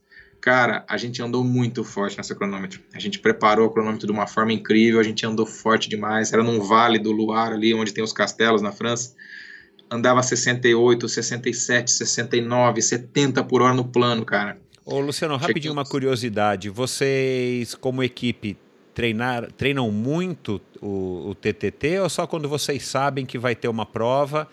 E, e, e como é que são estruturados os treinos? Pois é, é focado numa, numa, numa etapa, numa prova específica? Hoje mudou muito, Michel. Nessa época aí treinava-se muito pouco isso e, e a, se avaliava que a prova por equipe era uma prova assim, ah, vamos lá, todo mundo sabe o que tem que fazer, vamos lá, estamos entrosados mesmo, todo mundo é fera aqui, tá tudo beleza. Hoje você pega uma CS, uma, uma BMC da vida aí que ganhou hoje, por exemplo, os caras treinam muito o cronômetro, os caras saem fazer pedais aí de 120, 130 com a bike TT e tocam o pau com essas bikes aí, os caras treinam muito, treinamento específico para isso, é uma equipe formada para se ter conquistas no, nas provas de, de time trail. Esses caras são focados nisso. Na tua a época, Sky, não. Era menos, cara. Era menos. Mas, mas vocês faziam pelo menos um, dois treinos? A gente fazia assim, na época do Tour de France mesmo, a gente se encontrava cinco, seis dias antes, fazia umas, umas cronômetros, todo mundo junto, fazia lá uns 100 km com as bikes e todo mundo pedalando. Ah, vamos fazer o câmbio para cá agora, opa, vamos fazer o câmbio para lá, vamos fazer câmbios mais longos aí, ó, cada um puxa 500 metros e sai. Vamos fazer câmbio rápido, cada um puxa aí. O tanto que começar a parar já volta para trás, porque daí do outro já vem vindo. Se for aí vai na... o treinador no carro do, um, atrás, enfim, no, no rádio, dando orientação, o que fazer. Exato. Ele vai dando ali, a gente conversa muito também, porque em cima da bicicleta dá para você conversar claro, bastante com é. todos os seus companheiros ali, vai numa boa. Mas o que eu queria falar dessa cronômetro de 2005 no Tour, que, cara, foi um esforço tão grande, Michel. Eu acho que eu nunca fiz tanta força real em cima da bicicleta quanto nessa cronômetro eu fiz para estar tá junto com os meus parceiros e para poder colaborar com a minha equipe e fazer o melhor que eu podia. Cara, a gente chegou. Falei, nossa, cara, vai ser difícil alguém bater a gente com esse tempo que a gente fez e do jeito que a gente andou. Incrível, cara. Todo mundo perfeito, as bikes alinhadas, tudo aerodinâmico, botinha, capacete, macacão aerodinâmico, tudo certinho, cara. Chegamos lá, Michel, bah, batemos o primeiro tempo. Falei, nossa, vai ser difícil esses caras batendo. Quero ver se o Armstrong vai bater, se os caras da, da CSC vão bater. Michel, décimo primeiro a gente fez, cara, no final, velho. Uau! Aí você fala, caramba, a gente levou quase dois minutos da equipe do, do, do Zabrinski, que foi a equipe que ganhou, e o Armstrong com a Discovery Channel fez segundo aquele, naquele, naquela cronômetro cara, não dava para acreditar. Era, era vontade de catar a sapatilha e pendurar assim, falar, pode parar, meu. Não sei da onde, aonde que os caras conseguiram andar mais forte do que a gente e de que forma, pelo amor de Deus. E, e dois e, minutos é, um, é, é, é bastante, né? Cara, era longa o cronômetro, tinha acho que 68 quilômetros, era longa pra caramba, mas, meu, a gente levou dois minutos dos caras, bicho. Não, não, eu não acreditava, eu falei, não, não é possível. A gente andando a 70 por hora, 68 por hora, 65 por hora, é muita coisa e levamos tempo. Incrível, cara. Então, assim, é, é nesse, nessa hora que você fala, poxa, não dá pra, pra piscar o olho porque vai ter sempre gente melhor do que você, bicho. E é, os caras estavam. Chinelo da humildade, né? As havaianas da, da humildade. Exatamente, cara. Lógico, hoje a gente conhece um pouco da história da equipe do Armstrong. Exatamente, né? é isso que eu ia falar agora, é. Equipe da CSC também, que tinha o tal do, do, do aquele idiota daquele Jarny Riz lá, que era um cara que, meu, esse cara contribuiu muito para para desintonizar a beleza do ciclismo. Esse cara foi um cara que teve muito pouco amor na vida, com certeza. Então, assim, ele era o, líder dessa equipe, ele era o cara, o, o chefe de equipe, o dono de equipe. Esse cara não faz mais parte do ambiente porque foi varrido fora. E esses caras eram os caras que lideravam as, as cabeças naquela época, né, cara? Então eu vejo assim que a gente, com grandes esforços, com grande é, humildade e ingenuidade até, é, fazia parte de um circo que no fim tinha coisa muito maior que a gente nem imaginava. Até imaginava, mas coragem para ir atrás e fazer é, é, é, bem diferente do fato de você imaginar e, e saber um pouquinho das coisas. E realmente, cara, fazer Tour de France, fazer alguns resultados da forma que, que a gente fez e que, que eu tive a, a, as chances de fazer, e hoje olhar para trás e ver que tinha gente desse jeito te batendo na cara, indo embora sozinho, você fala, poxa vida, fui feito de palhaço também. E isso é verdade. Eu assisti outro dia um dos filmes do Armstrong aí, eu assisti até um pedaço só, eu não consegui ver tudo porque eu fiquei com com, com, Mexe, com, com é? certo... Ah, cara, falei, ah, vai pra... Eu, pi, pi, pi, pi, pi, pronto, ah, falou. É, pi, pi, Sabe, a gente tá se esforçando e, lógico, era um esquema gigantesco. Só que assim, Michel, não adianta. A gente viu aí, ó, o Lula quase foi solto ontem, cara. Pelo amor de Deus, é, é, é esquema em cima de esquema, onde a gente menos imagina, onde a gente, onde a gente sabe que tem, mas tá lá os caras fazendo do mesmo jeito as coisas. É a ambição do ser humano, é essa coisa feia que o ser humano tem aí de, de querer o poder, de querer passar por cima dos outros, sabe, cara? Eu sempre pensei muito nisso. Já que você está falando aí, disso, opa. desculpa te interromper, mas já que você está falando disso, né, a gente está nesse assunto é, esse programa está indo ao ar só hoje, mas a gente está gravando agora no dia 9 e, o tour acabou de começar. O, esse embrólio todo aí do, da, do time Sky, do Froome e, e, todos os outros passados, né? Enfim, desde a época que você parou, desde a época do Lance, todo o desenrolar do, do caso do Lance, todos os outros do Bjarne Ries e tal. Você, você, assim, qual que é a tua opinião como um cara que já esteve lá, um cara que ainda está ligado, muito ligado ao, ao, esporte, um cara que é fã do ciclismo, né? Você hoje tem a loja, você tem a prova de bike. Assim, qual que é a tua opinião, assim, se você pudesse resumir com relação a tudo isso? E, e a gente está agora nesse embrólio do, do, do Frume, né? Porque eu já ouvi também que tem gente que acha que, coitado, o Frume também é só mais uma vítima, até porque parece que ele não foi é, parece não, ele não é, ele não foi de fato acusado, né, de ter sido dopado. Ele teve uma amostra lá adversa e tal. Tem um termo em inglês para isso. Mas enfim, é, como como apaixonado pelo ciclismo, como um fã normal, a gente ouve essas notícias e claro, né, você fala, bom, é, ciclismo é assim, tem doping. Né? Eu acho que isso é horrível para o ciclismo. É, mas parece é uma coisa que acompanha o ciclismo desde da época antiga. Qual é a tua opinião sobre tudo isso, é, todo esse, esse prejuízo, essa imagem que o ciclismo tem? A gente não precisa falar especificamente de um caso de doping de um ou de outro, mas assim, com relação ao ciclismo como esporte.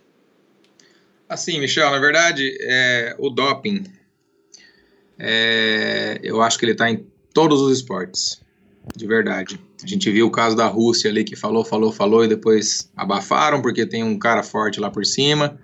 É, a gente viu muitos casos de atletas dos Estados Unidos, a gente viu muitos casos de atletas dentro do Brasil, mas no ciclismo, é, eu, eu considero, tendo vivido em cima desse esporte, eu considero que o ciclismo foi o esporte que abriu as portas para o doping, para os exames antidoping, abriu realmente, porque a gente assina uma conduta ética no começo da temporada que fala que a gente está disposto a fazer tantos exames antidoping durante o ano inteiro inclusive exames antidoping surpresa na sua casa, na onde você estiver, você tem um, uma, um esquema que você precisa avisar onde você vai nos próximos três meses para que eles possam se programar se quiser te pegar um exame surpresa tal. Então, assim, cara, eu acho que o ciclismo ficou famoso porque deu ibope de tanto se falar sobre isso. Naquela época que teve o esquema do, das bolsas de sangue lá do tal do é, é, Germiniano Fuentes, era um, era um cara, um isso, médico espanhol. Isso. Emiliano Fuentes. Como que era o primeiro nome dele? Emiliano. Emiliano Fuentes. Era Emiliano mesmo? É, vou dar um Google aqui, mas. É, era, era o Fuentes, mas eu acho que não era Emiliano. Mas beleza, esse cara, cara, quando caiu a casa lá que descobriram um monte de bolsas de sangue de atletas, cara, eu não sei, não sou eu que estou falando, foi coisa que eu escutei. que tinha bolsa de piloto de Fórmula 1, que tinha bolsa de sangue de atletas do futebol, que tinha bolsas de sangue de atletas do tênis. E se você pegar nos últimos anos aí atletas do tênis espanhol, tem vários, gente grande pra caramba, forte, musculoso, que faria bastante é, produção de ácido lático, mas o neguinho tá jogando 5 horas sem perder o nível ali, ganhando grandes torneios por aí, e o cara é grande. Você pega pilotos de Fórmula 1 ganhando corridas de uma forma bastante fácil, você pega atletas do, do futebol fazendo coisas incríveis também. Abafaram, cara. Só, só os atletas do ciclismo aqui apareceram e parece que não tem essa força assim de abafar. E o esporte não abriu a porta, o ciclismo sim. Por isso que ficou conhecido como esporte do doping. Vamos lá. Dentro do esporte, cara, você tem chance de fazer o que você quiser, assim como na vida. Se você for numa baladinha de noite aí, lá em São Paulo, lá em Londrina, em qualquer lugar que for, e você falar, meu, tô afim de, de sei lá, de fumar um, uma maconha, tô afim de puxar uma cocaína. Né, eu tô falando aqui, mas nunca fiz isso. Cara, você vai achar. Se você for atrás, você vai achar quem vai te, te falar, ó, lá naquele canto, lá tem ele. Concordo. Então, assim, se você for atrás, você vai achar. Dentro do esporte, o doping tá ali. Só que você não é obrigado a usá-lo. Não tem gente te obrigando a usar doping. Só que tá ali. Se você, por um deslize, se você, por uma, uma fraqueza sua, ou se você, por uma ambição, vai atrás, você vai achar. Então, assim, vamos falar do Frume agora. O Frume, eu, não, eu desconheço as cláusulas do, dessas acusações, eu desconheço a substância que ele, que ele foi é, acusado, que ele foi eu, eu vi que foi uma coisa muito banal, foi algo de, de, de colocar no nariz para você respirar um pouco. É, na verdade, melhor. assim, o que eu aprendi agora, que eu tenho bastante interesse sobre esse assunto e acompanho vários podcasts é, gringos que falam disso, ele teve uma amostra adversa para salbutamol, que é o AT, eles chamam em inglês, e isso levanta uma suspeita, mas ele não foi nem formalmente acusado de se dopar, né? Que aí é aquela história igual Exato. a gente vê aqui na Lava Jato. O cara tá, o cara foi citado, a gente acha que ele é culpado, né? A imprensa é. não trata dessa maneira, mas a verdade é que o cara fica manchado e o Frume, na minha, no meu entendimento, aconteceu isso com o Frume, né? Mas é. segue.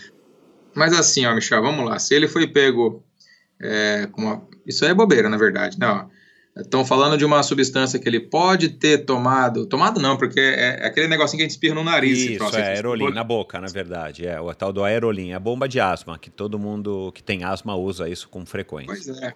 Ontem, anteontem, a gente estava aqui antes da etapa. Tinha um dos nossos parceiros aqui que estava passando bastante mal, que tinha ficado resfriado. Ele comprou na farmácia e deu 500 espirradas no nariz.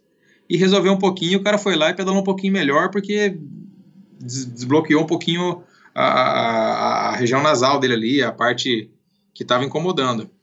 Cara, um cara desse tá ali, sub, se submete a esforços de uma forma tão grande que, cara, é quase desumano não poder usar certas coisas, porque qualquer trabalhador normal, se amanhã acordar com dor de cabeça, vai tomar uma, uma, um remédio para dor de cabeça e vai para o trabalho.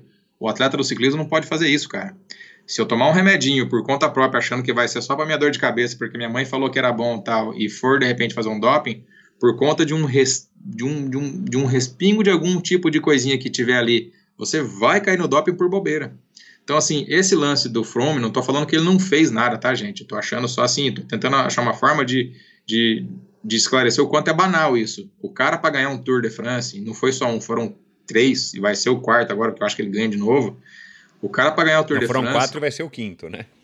Poxa, olha aí, tô atrasado já, é, é. verdade. Foram quatro vai ser o quinto, ainda bem que você me corrigiu.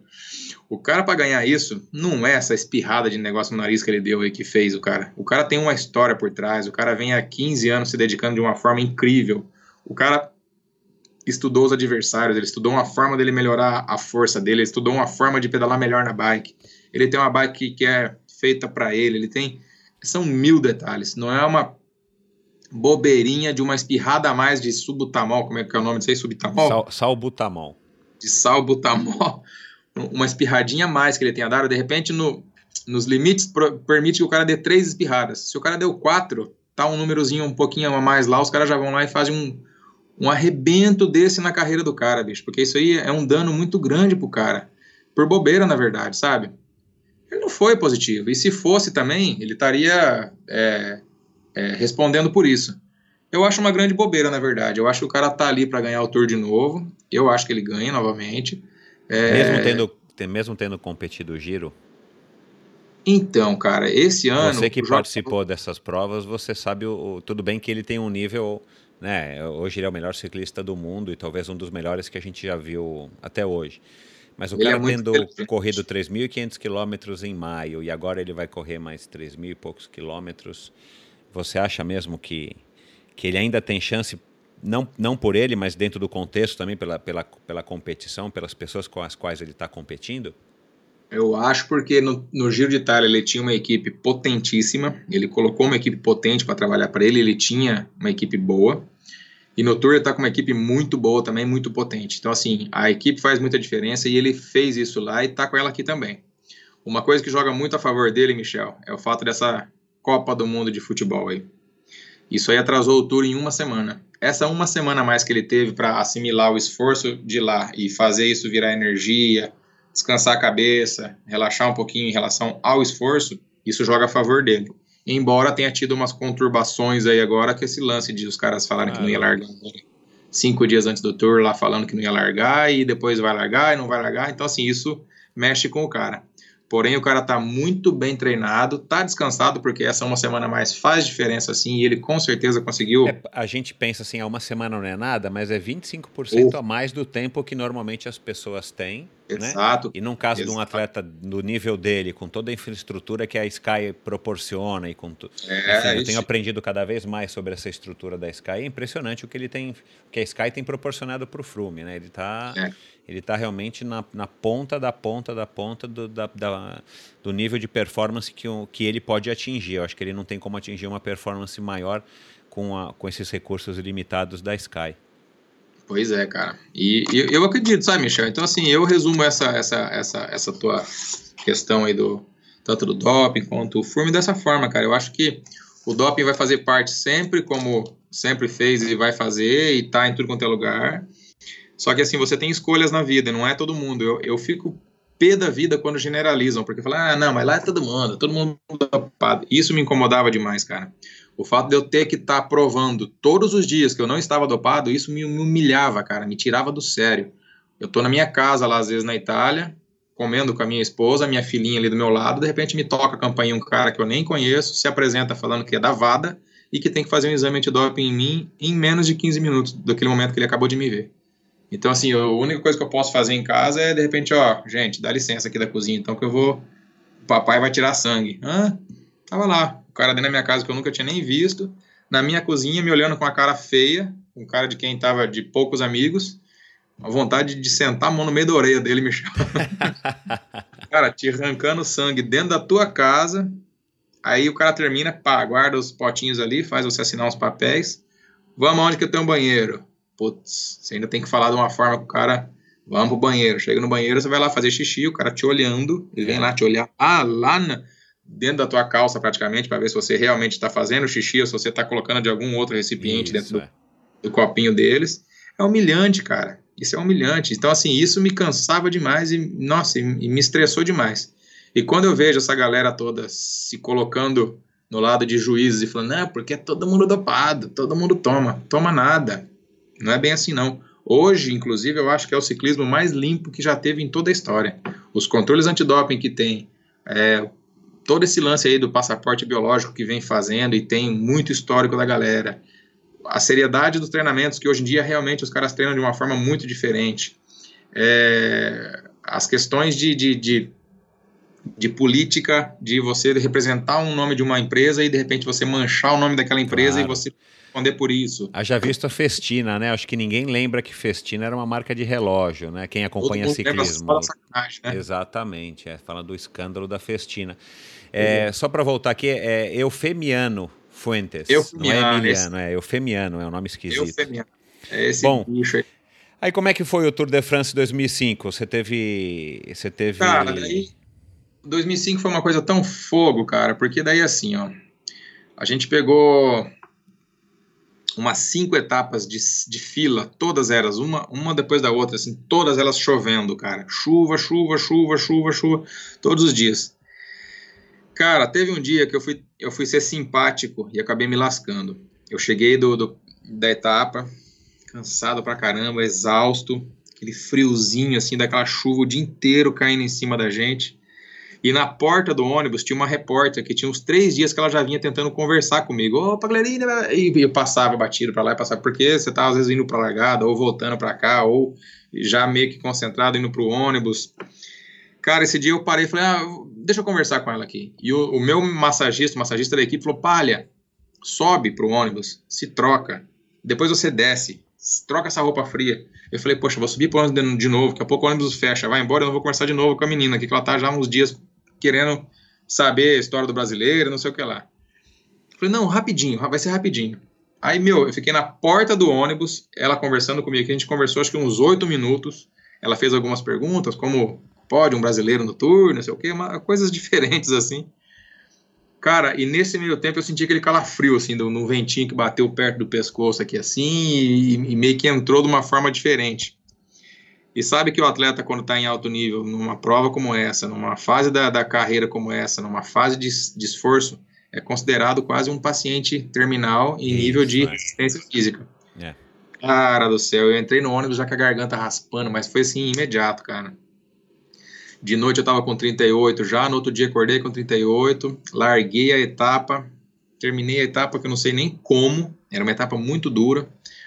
O David Zabrinski, que tinha pego a malha amarela e caiu no cronômetro dias antes, batendo o pedal, ele bateu o pedal e caiu, não sei se você se lembra dessa imagem que daí o Lance Armstrong pegou o, a camisa amarela por conta do tombo do Zabrinski na última curva, faltando 2 km para a chegada. Sim. E não queria pegar a camisa e não sei o que, mas vai pegar assim, não, não vou, porque não é fair play, ele, não, ele caiu porque bateu o pedal, mas você pegou. Então, nesse dia, é, sofri muito na etapa. No dia seguinte, cara, largou a etapa, eu não conseguia pedalar a bicicleta, bicho. Aí eu fiz uns 120 dos 190 que eram, e abandonei a prova junto com o David Zabrinski também. Ele também abandonou esse dia por conta dos machucados que ele tinha tido durante o tour.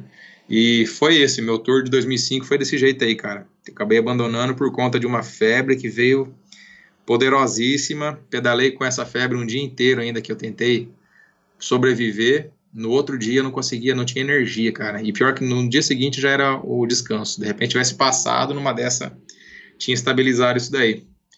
É Mas é difícil assim, se manter é... saudável, né? Com tanto esforço e, e, enfim, as intempéries do clima, né? Ou muito calor ou muito frio, né? Demais, cara, demais. A gente. É... Nós somos submetidos a muitos esforços e você está sempre ali arriscando, cara, sempre na, na beira do limite. E às vezes você paga até por uma certa ingenuidade, né, cara? Às vezes a gente vê um atleta. Hoje em dia eu vejo os atletas muitas vezes aquele monte de repórter chegando, aquele monte de gente perguntando e o cara passando batido para ir resolver o problema dele de, de, de, se trocar, de se preparar, de estar. Tá... Você tem que entender o cara. Eu tentei ser simpático, acabei me lascando, sabe, nesse dia aí. Bom, e... mas ficou aprendizado, né? Ah, fica, cara. E você vê muita gente quando tá concentrada para a prova, em vários esportes, cara concentrado para a prova, ou no pós-prova, o cara às vezes está assimilando o que ele fez de errado na prova, o que ele pode fazer de melhor para daqui a, no, no, dia seguinte ele ganhar do cara que ele perdeu hoje. Coisas assim tá passando na cabeça do cara. Aí vem um cara com o microfone, te joga o microfone na boca, o cara te responde duas coisas meio atravessadas, poxa, que, que cara metido, que cara esquisito, que cara não sei o quê. Mas é normal, né, cara? Isso aí acontece mesmo. é assim. Você tinha participado do Giro também nesse mesmo ano, né? E aí você teve um acidente, mas você conseguiu largar o, o, o tour. A, a Liquigás, você acabou ficando um ano só na Liquigás, 2005. Liquigás foi, foi o ano 2005. Depois eu assinei com a Saunier Duval, que era uma então, equipe mas isso, é, essa, essa passagem pela Liquigás foi foi escolha tua, você acabou sendo escolhido quando, enfim, quando venceu o teu contrato na Lampre. É, foi, uma, foi uma transição planejada? Né? Por que, que você ficou só um ano e, e já foi é, e já mudou de equipe no ano seguinte? Então, foi uma coisa bem legal. Na verdade, assim, a Liquigás veio com uma ambição de ser a maior equipe do planeta e tudo mais. É... Eles me tiraram da Lampre. Na verdade, eles vieram, ó, a equipe é assim, assim, assado, foi um contrato melhor. Eu achei que, que era uma época interessante de realmente mudar e eram, já tinham sido quatro anos de Lampre. Foi realmente para ser melhor. Foi um ano bastante interessante, porém sem resultados. Eu fiz 11 segundo lugar. Ah. Segundo lugares. Então, assim, cara, eu perdi sprint pro Petak, eu perdi pro Bonen, eu perdi pro McEwen, eu perdi para esses caras só, não para outros atletas. Então, assim, foi um ano de muita batida na trave, cara, e resultado eu não trouxe, eu não ganhei nenhuma corrida 2005. E, então, e você caras... assina um contrato desse, tem, tem alguma coisa na cláusula dizendo que você precisa vencer? Ou é uma coisa que está subentendido e tem uma cláusula que diz que eles podem romper o contrato, enfim, a escolha ah, cê, deles? Não, você tem um ano de contrato, a hora que terminou você está fora ou você está dentro, na verdade. Entendi. Mas assim, é, vamos lá. Aí foi um ano bastante complicado. Foi um ano é, no qual eu, eu senti assim uma, uma, uma, energia diferente. Era uma equipe bastante audaciosa, assim, bastante prepotente até. É, isso me incomodou um pouco, apesar de estar contente de fazer parte da, daquele time maço ali. Esse fato de ter feito 11 segundo lugares, cara, me tiraram um pouco o prestígio no fato de, oh, o cara veio para cá e esse cara vai estourar. No final das contas, quantas corridas ele ganhou? Nenhuma. Aí quando a gente foi reconversar de contrato, eu senti que eles me colocaram meio que em banho-maria. Tipo, ó, oh, vamos beleza, vamos tentar ver se a gente conversa mais daqui umas duas semanas, a gente está negociando aí, vamos vendo ainda e tal. E eu comecei a perceber que já tinha gente nova meio que entrando na jogada. Tinha o, o Benatti, que era da equipe, também da equipe Lampa, que estava me rodeando. Tinha mais um outro velocista, cara. Sei que tinham dois velocistas que eu já comecei a perceber isso. E ao mesmo tempo me rolou essa oportunidade de assinar com o Sonner Duval dois anos de contrato. Que já é uma então, equipe espanhola, né? Outra cultura. Espanhol.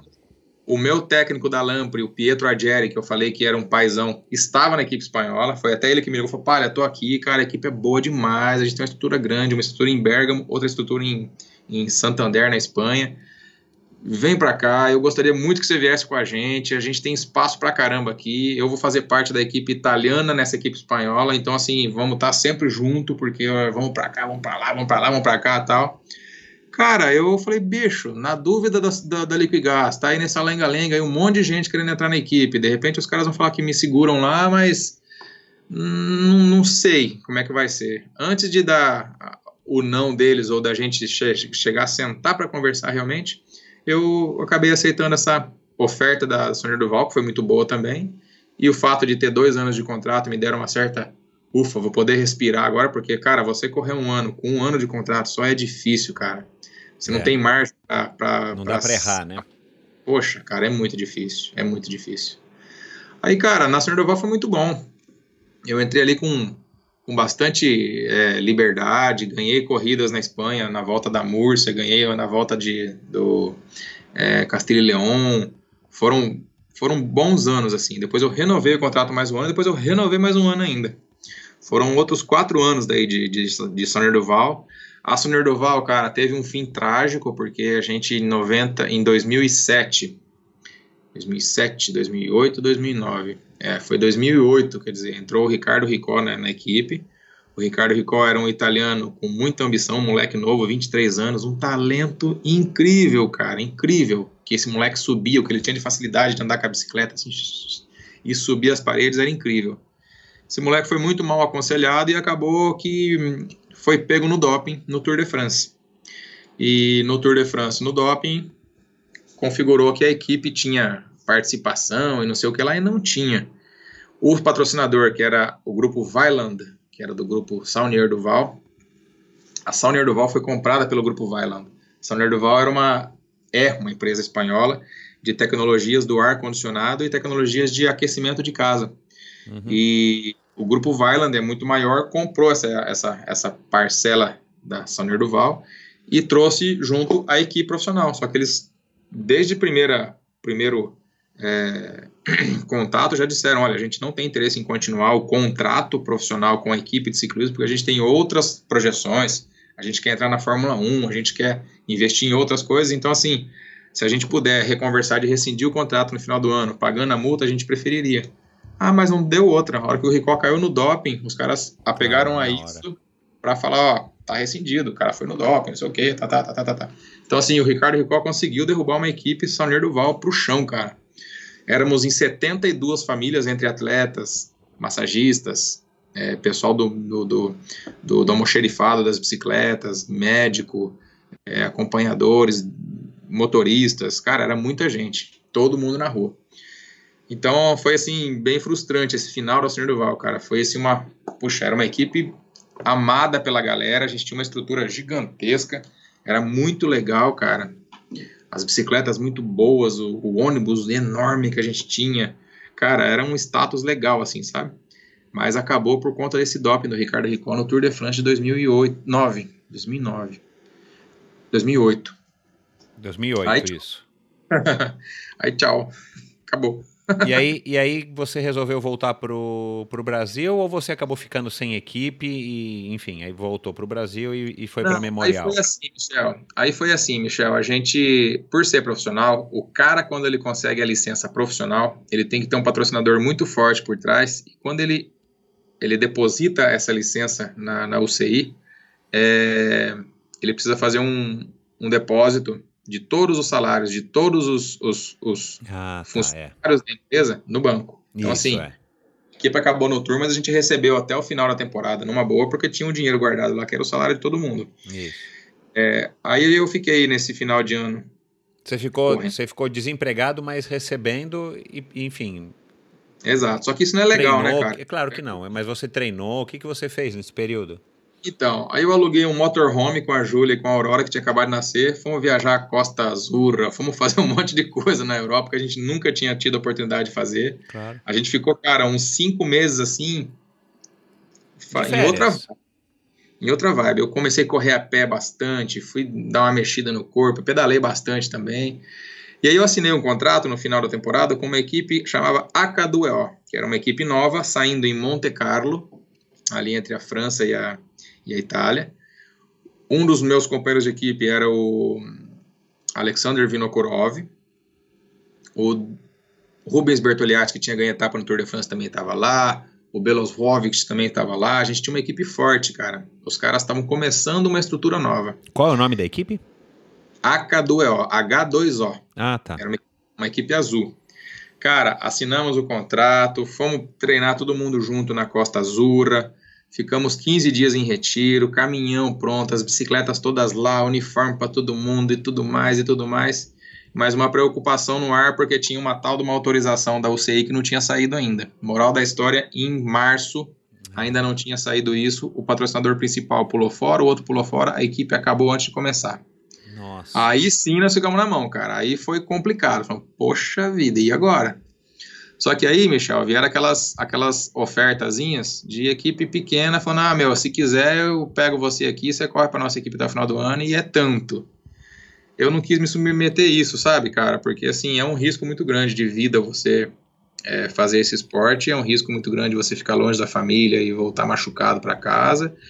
E eu pensei que não seria tão interessante. Nesse meio tempo, veio essa oferta de descer para o Brasil aí e correr três anos para a equipe memorial. É, existia uma promessa, existia uma, uma, uns objetivos, existiam várias boas intenções, e eu acabei acreditando nisso. Falei, poxa, eu vou terminar meus três anos que tem agora até as Olimpíadas da Inglaterra, de Londres, eu vou terminar no Brasil, vai ser legal, faço já uma, esse minha é, essa minha passagem do, do ciclismo para a vida normal depois, quando eu parar de competir, ah, vai ser legal. Cara, juntei tudo na Itália, vendemos um monte de coisa que a gente tinha, entreguei apartamento, vendemos carro, vendemos tudo que tinha, juntamos um container grandão desses aí, jogamos tudo dentro e bora pro Brasil. Cara, não é por nada, mas daí a gente se desaponta com as coisas que a gente vê depois, sabe, bicho? Eu falei, nossa senhora, a gente no fim. É... Cara, não foi nada daquilo que a gente tinha conversado, não foi nada daquilo que a gente tinha combinado. Eu acabei falando, poxa vida, eu já tô aqui no Brasil e agora? Fiquei três meses na equipe memorial. Esses três meses foram interessantes, que foi o final da temporada. Eu fui, acho que, do final de 2009. Aí fiz o final de 2009 aí no Brasil. Conquistei quatro medalhas de ouro no Campeonato Brasileiro de Velódromo. Fomos para o Rio de Janeiro. É, foi interessante porque é, o Campeonato Brasileiro é sempre interessante, né? Sempre legal você ganhar medalhas e foram mais quatro títulos para a história, então assim mais quatro medalhas de ouro no Campeonato Brasileiro. Porém, é, surgiu essa oportunidade de ir para uma outra equipe, dentro do Brasil também, a equipe de São José dos Campos, que ela era coordenada e toda é, encabeçada por um elemento que é, fez bastante danos para o esporte brasileiro. Esse cara prometeu mil coisas também, no fim, é, nem metade do que ele colocava na camisa como patrocinadores da equipe é, e a tal da licença UCI que tinha que ter naquela época para ser uma equipe profissional, que a gente se considerava equipe profissional do Brasil, também não tinha. Então, assim, foi mais uma outra frustração grande. Começamos a temporada de 2010 bem. A gente foi para a volta do, do, do Uruguai, para as 500 milhas do Uruguai, depois fomos para Rutas do Uruguai. Poxa, na Rutas do Uruguai, que eram sete etapas, eu ganhei três. Ganhei a primeira etapa, ganhei a quarta e ganhei a última, que chegava dentro de Montevidéu. Foi, assim, muito interessante. Só que depois de ter feito isso, a gente voltou para o Brasil e brigas, porque não tinha salário para a equipe, é, ao ponto da gente, durante as discussões por salário, o cara fala: Não, estou te depositando hoje. Michel, você acredita que a pessoa tem a capacidade de ir no banco, catar um envelope, escrever no envelope tantos mil reais ali, ah, colocar o envelope vazio, vazio no caixa e falar: Meu, acabei de transferir, eu acabei de depositar para você, vem vindo para São Paulo para a gente correr aquela prova que a gente vai correr aqui no final de semana, que com certeza cai durante o final de semana, no máximo segunda, terça-feira tá na conta, mas vem, tá lá, tá depositado, conseguiu o dinheiro. Cara, você pega o seu fundo de reservinha que você tem, claro, tira da é. sua compra a passagem de um ônibus aí. Isso não era só comigo, não, cara. Isso era com 15 atletas da equipe. 15 pessoas sendo enganadas o tempo todo ali e o cara fazendo esse tipo de coisa. Aí você vai lá, arrisca a sua vida, porque você vai lá sprintar a 70 por hora, descer descidas a 90 por hora, fazer curvas no limite do freio, do, da pastilha da, de freio da bicicleta. E beleza, todo mundo de bem com a vida que o cara conseguiu arcar com aquele salarinho daquele mês ali, cara, você volta para sua casa, gastou com ônibus de novo, tudo mais, papapá, vai pegando as, as, as, notinhas aí, vai pegando as notinhas. Na terça-feira você descobre que o envelope que o cara tinha depositado para você na sexta estava vazio. Meu Deus do céu. Esse é um elemento que está aí cara, até que hoje. decepção, né? Pois é, pois é. Então, assim, quem está dentro do ambiente do ciclismo sabe de quem é que eu estou falando. Se ele estiver me escutando, ele sabe que não passa de um rato, que realmente esse cara enganou as pessoas, é, mas um dia ainda ele é, é, capaz de encontrar né, alguém que, que faça algo por isso aí também, e tomara que é, ele pague o que ele deve para as pessoas, porque realmente, cara, ele, ele, ele, enganar as pessoas e tirar as pessoas de casa, fazer as pessoas acreditarem numa coisa e e ser tudo mentira, cara. A gente levava patrocínios no peito da camisa. Vamos lá, tinha Volkswagen escrito no peito. Tinha, mas não tinha nada com a Volkswagen, ele só tinha o nome. Na verdade, não tinha o patrocínio. Então, assim, o dinheiro que é bom não entrava. Mas ele estava tentando fazer um patrocínio com os caras, então já usava isso daí. Então, assim, Michel, foi outra frustração grande, cara. Brasil é complicado, bicho. A molecada continua correndo de bicicleta aí hoje em dia, arriscando a vida passando apertado com os salarinhos, cara. Outro dia eu tive a oportunidade de conversar com um parceiro aí, poxa, é deprimente, cara. A gente teve uma Olimpíada no Brasil e o esporte não mudou, cara. Tem gente aí passando apertado, sabe? Você pega aí dentro dos outros esportes, a natação, que tinha tanta gente boa, você pega dentro da ginástica olímpica, ginástica rítmica, todo mundo passando apertado, cara. Na época das Olimpíadas aí apareceu um monte de gente com patrocínios de, de multinacionais no peito aí, para três meses de contrato, depois some todo mundo. Então, assim, isso desapontou bastante e isso me deu uma, uma certeza de que eu estava no, na hora de falar, opa, peraí, gente, vamos parar de, de, de, de arriscar a vida aqui, vamos sair dessa, dessa de, desse meio, né, cara? Isso foi 2010. Isso foi 2010. Mas no mesmo ano de 2010, cara, aconteceu uma coisa muito interessante. Eu já estava começando a construir a minha casa lá em Londrina, a gente já estava decidido que, poxa, beleza, estamos aqui de volta, feliz da vida por ter voltado por um lado, né, o lado da família, o lado de estar tá próximo das pessoas que a gente gostava, que a gente gosta. O meu pai estava já um pouquinho doente e foi muito bom eu ter voltado porque eu consegui curtir o cara mais uns anos e o ano passado ele acabou falecendo em, em outubro. Então, assim, foi importante ter voltado, foi muito importante. Mas nesse ano de 2010 aconteceu uma coisa que o Fausto Pinarello, que é o dono da Pinarello, como se fosse o Enzo Ferrari te ligar. É ele me ligou, cara, falou: Palha, é o seguinte, eu tô fechando o um contrato com uma equipe e eu gostaria que você fosse, porque eu preciso de um cara da América do Sul, e é você, cara.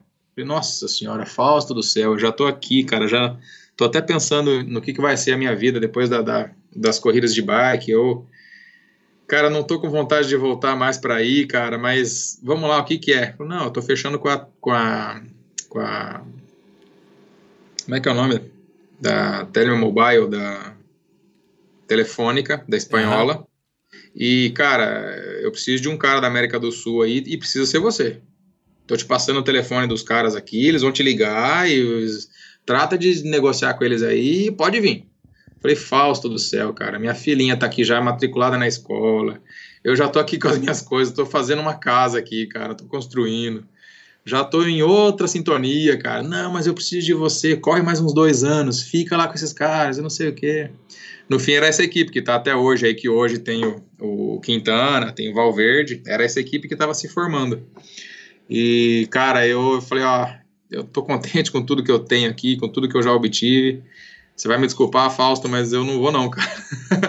Uau. Pulei fora, Michel. Mas assim, foi uma escolha, eu, eu, eu acho que foi interessante, cara. Eu, eu não sinto nem um pouquinho de... de... Arrependimento. Ah, nem um pouco, cara. Foi muito bom. A gente viu a Aurora crescendo bem ali, ela foi para uma escolinha super legal. Os meus pais curtiram ela bastante nesse período que ela era pequenininha. Logo depois já veio a Olivia. A gente tá muito bem na Londrina, graças a Deus. A gente conseguiu, com esses anos todos de dificuldade, lógico, podia ter até mais, mas tá ótimo, sabe, cara? É, hoje a gente está bem encaixado, estamos numa fase legal, correndo atrás da, né, de manter a, o balão no alto aí, não é fácil, mas foi, foi assim, interessante essa ligação do Fausto, mas foi foi bom também a gente ter é, a certeza de que tá fazendo a coisa certa, sabe, cara? E show. Aí foi isso aí, cara. Hoje eu tô aí já 40 anos nas costas. Mas me oh. sinto um moleque de 16 ainda, viu, bicho? Desci a descida ontem de uma, de uma serra que tem aqui, de uma montanha que chama. Como é que é o nome, cara? Semnos. Ah, soltei na descida, cara. Desci passando todo mundo. Nossa, a bike parece que passou mais do que todo mundo. A hora que eu cheguei, eu acho que estava 98 por hora deu, cara. Falei, Uau. Ah, pelo, menos, pelo menos você tava de freio a disco. Na tua não, época não existia, né? Mas é, ela é impressionante o que esse freio faz, cara. A bike realmente rende muito mais e te dá uma segurança muito grande. Mas o Mas, chão pô, tá lá da mesma maneira, né? 98 por hora, cara, meu Deus do céu. Mas é isso, é um, é um velhinho experiente com coração de menino, bicho.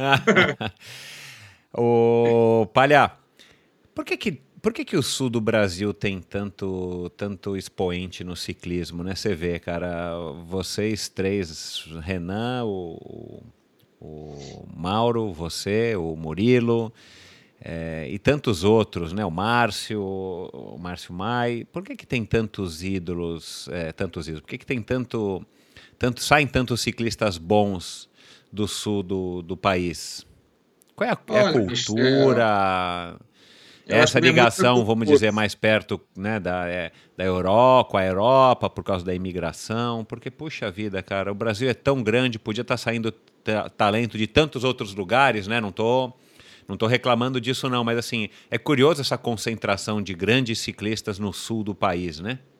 Pois é. Mas assim, eu acho que isso aí faz parte um pouco já do nosso passado, até, sabe, Michel? Dessa essa geração que você falou, com certeza, era muito concentrado tudo lá embaixo. Mas se você pegar hoje a molecada, eu vejo, eu viajo bastante, eu vejo bastante lá para cima, os caras organizados nos campeonatos deles lá, Norte Nordeste, tem bastante coisa acontecendo. E se você pegar até uma molecadinha nova aparecendo aí, tem o Gideone Monteiro, que é lá de, do Sergipe, que, poxa, o moleque veio lá de cima e tá aí hoje, foi o nosso único representante nas Olimpíadas dentro da prova de velódromo, que foi uma conquista gigantesca. É, tem um outro molequinho novinho aí no Brasil também, é, que veio lá de cima e está ali em São Paulo correndo. O problema é agora que chega nessas equipes aí, tem muita gente que aconselha mal a molecada, isso que é o problema. Então, de repente, assim, o que falta é uma estrutura hoje de base para fazer com que a gente fomente e tenha atletas para o futuro.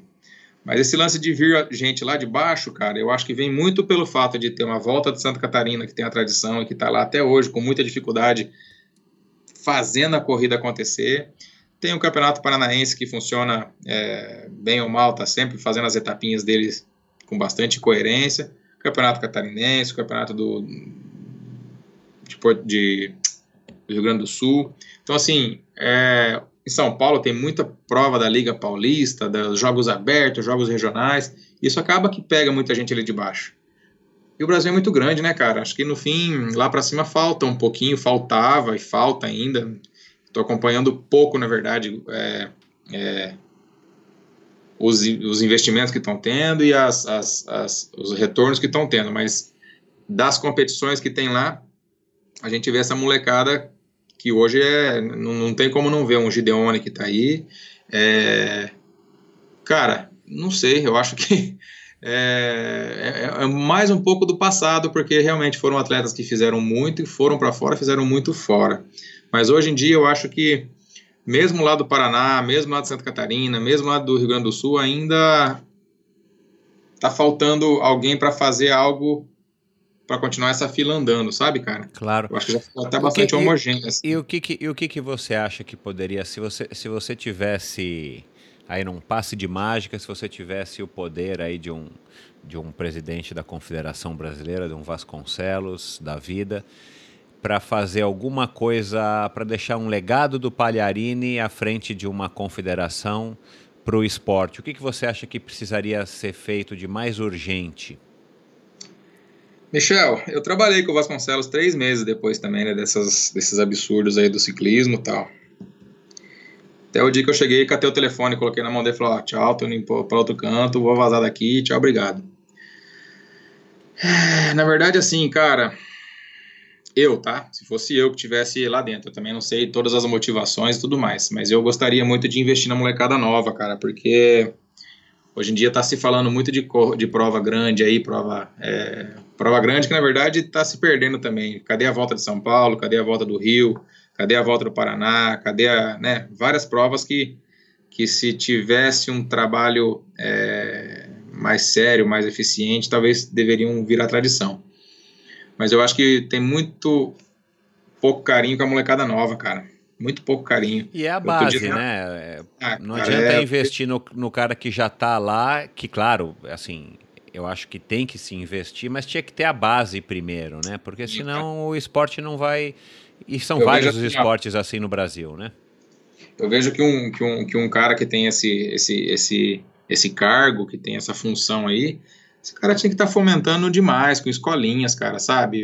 Lá, aí em São Paulo tinha que ter quatro, cinco polos de molecada, lá em Londrina tinha que ter mais uns dois. Tinha que ter vários lugares, assim, onde realmente está sendo direcionado verba e capital para manter uma, uma, uma, uma estrutura, manter uma galerinha funcionando. Eu fui uma vez para fazer a volta à Copa do Mundo da Inglaterra, em Manchester, minha bike foi extraviada, Michel. Eu usava uma bike com 52 de quadro e eu tinha montado nela um, uma, uma coroa na frente 51 com um 14 lá atrás. Cara, minha bike foi extraviada e eu tinha que treinar no dia seguinte na, no velódromo, porque dois dias depois ia ser, iam ser as corridas já, não podia ficar parado. Chegamos no velódromo, aí fui perguntar se tinha como eu alugar uma bicicleta. Falou, não, tem que alugar não, você faz parte do pessoal que veio correr aí da Copa do Mundo, cara, vem aqui, a gente tem bicicletas do, da nossa escola aqui, da escolinha, que a gente pode te emprestar, desde que você não, não leve embora, tá, tá aqui para você usar aqui, pode usar. Michel do céu, cara, o cara me levou na parte de baixo da pista, onde realmente fica aquele, aquele, aquele oco entre a pista e o, e o chão normal, né, fica aquele inclinação Sim, como se fosse é, estádio. anfiteatro, é. Você vai embaixo das arquibancadas ali assim, bicicleta que não terminava mais, cara. Chegou uma hora que ele falou assim, ó, Ok, chegamos aqui, ó. Aqui estão as 52. Cara, Uau. bicicleta 52 devia ter umas 40. Aí ele falou assim: você me falou que a tua tava com 51,14? Ok. Essas seis bikes, todas com 51,14. Dali para lá 52,14, para cá 50,15, ali 51,15. As bikes estavam montadas com as relações de marchas penduradas ali, porque a gente fica nessa de trocar pinhão, trocar coroa, trocar pinhão, trocar coroa, pra, porque na pista tem muito disso. É. Cara, elas já estavam montadas com as marchas corretas ali. Você chegou e pegou, levou para a estrada, para a pista, encheu o pneu, estava andando já. E aí o que me surpreendeu mais é que quando eu entreguei essa bicicleta e que acabou o nosso tempo de treinar dentro do velódromo, cara, em um passe de mágica, tinha 90 moleques dentro da pista. Era, era a sessão da molecada entrar, porque ali é uma escola de ciclismo. Então, assim, das 6 às 8 da tarde, tem aí a, aqueles, aqueles 80 moleques que ficam ali das quatro da tarde, das três da tarde até as cinco, tem outro pelotãozinho. E a molecada faz aula de bike, eles vão ali para fazer aula. Eu Você acha que, nosso... que, a pista é uma, é uma boa porta de entrada, ou é a porta de entrada? Até por conta da praticidade, mais seguro, enfim, né? Pra você colocar também um moleque de 10 anos para rodar na estrada, não vai dar certo, né? Pois é. é aí é. a pista fica lá, uma coisa muito mais lúdica para criança também, porque tá todo mundo se vendo, todo mundo se encontrando e tal, né? Mas quer saber a pior, Michel? A gente tinha, dentro da nossa seleção, atletas fazendo o quilômetro para 1,6, 1,7, o tempo do quilômetro, que são quatro voltas na pista. Você é. parte parado, embala a bicicleta, você dá uma volta, dá duas, dá a terceira e na quarta termina um quilômetro. O tempo para se fazer isso, hoje no Brasil, é, é de 1 e 4, 1 e 5, 1 e 6. Então, assim, a gente estava lá nessa época fazendo 1 e 6, 1 e 7. Cara, tinha moleque de 14 anos fazendo 1 e 2, 1 e 3. Então, assim, você fala, caramba, um moleque de 14 anos já fazendo 3 segundos a menos do que a gente faz no Brasil lá, achando que é, tá voando, né? Então, assim, tem muita diferença, bicho. E não era um moleque, não, tinha 50 moleques nesse nível aí. Aí tinha outros 30 que baixavam desse nível, outros 2, 3 que baixavam mais ainda. Então, assim, isso aí vai dar uma peneira no futuro que vai aparecer um, um Brandon Wings, exato, que vai aparecer exato o Mark Cavendish, que vai aparecer essa galera aí, bicho, porque não tem o que fazer. A molecada é forte. Um Frume que tá lá hoje, que é inglês também. Então, é. Assim, os caras estão lá na frente, a gente tá aí brigando para fazer corridinha, sabe, cara? E não tem. A 9 de julho, cara, era pra ser uma baita de uma prova abençoada, assim, da galera realmente, sabe? No fim, ficou uma coisa assim que os caras fazem com tanto esforço aí também, se, se lascam tanto para fazer, cara tinha que ser normal, tinha que ser no, tradição já.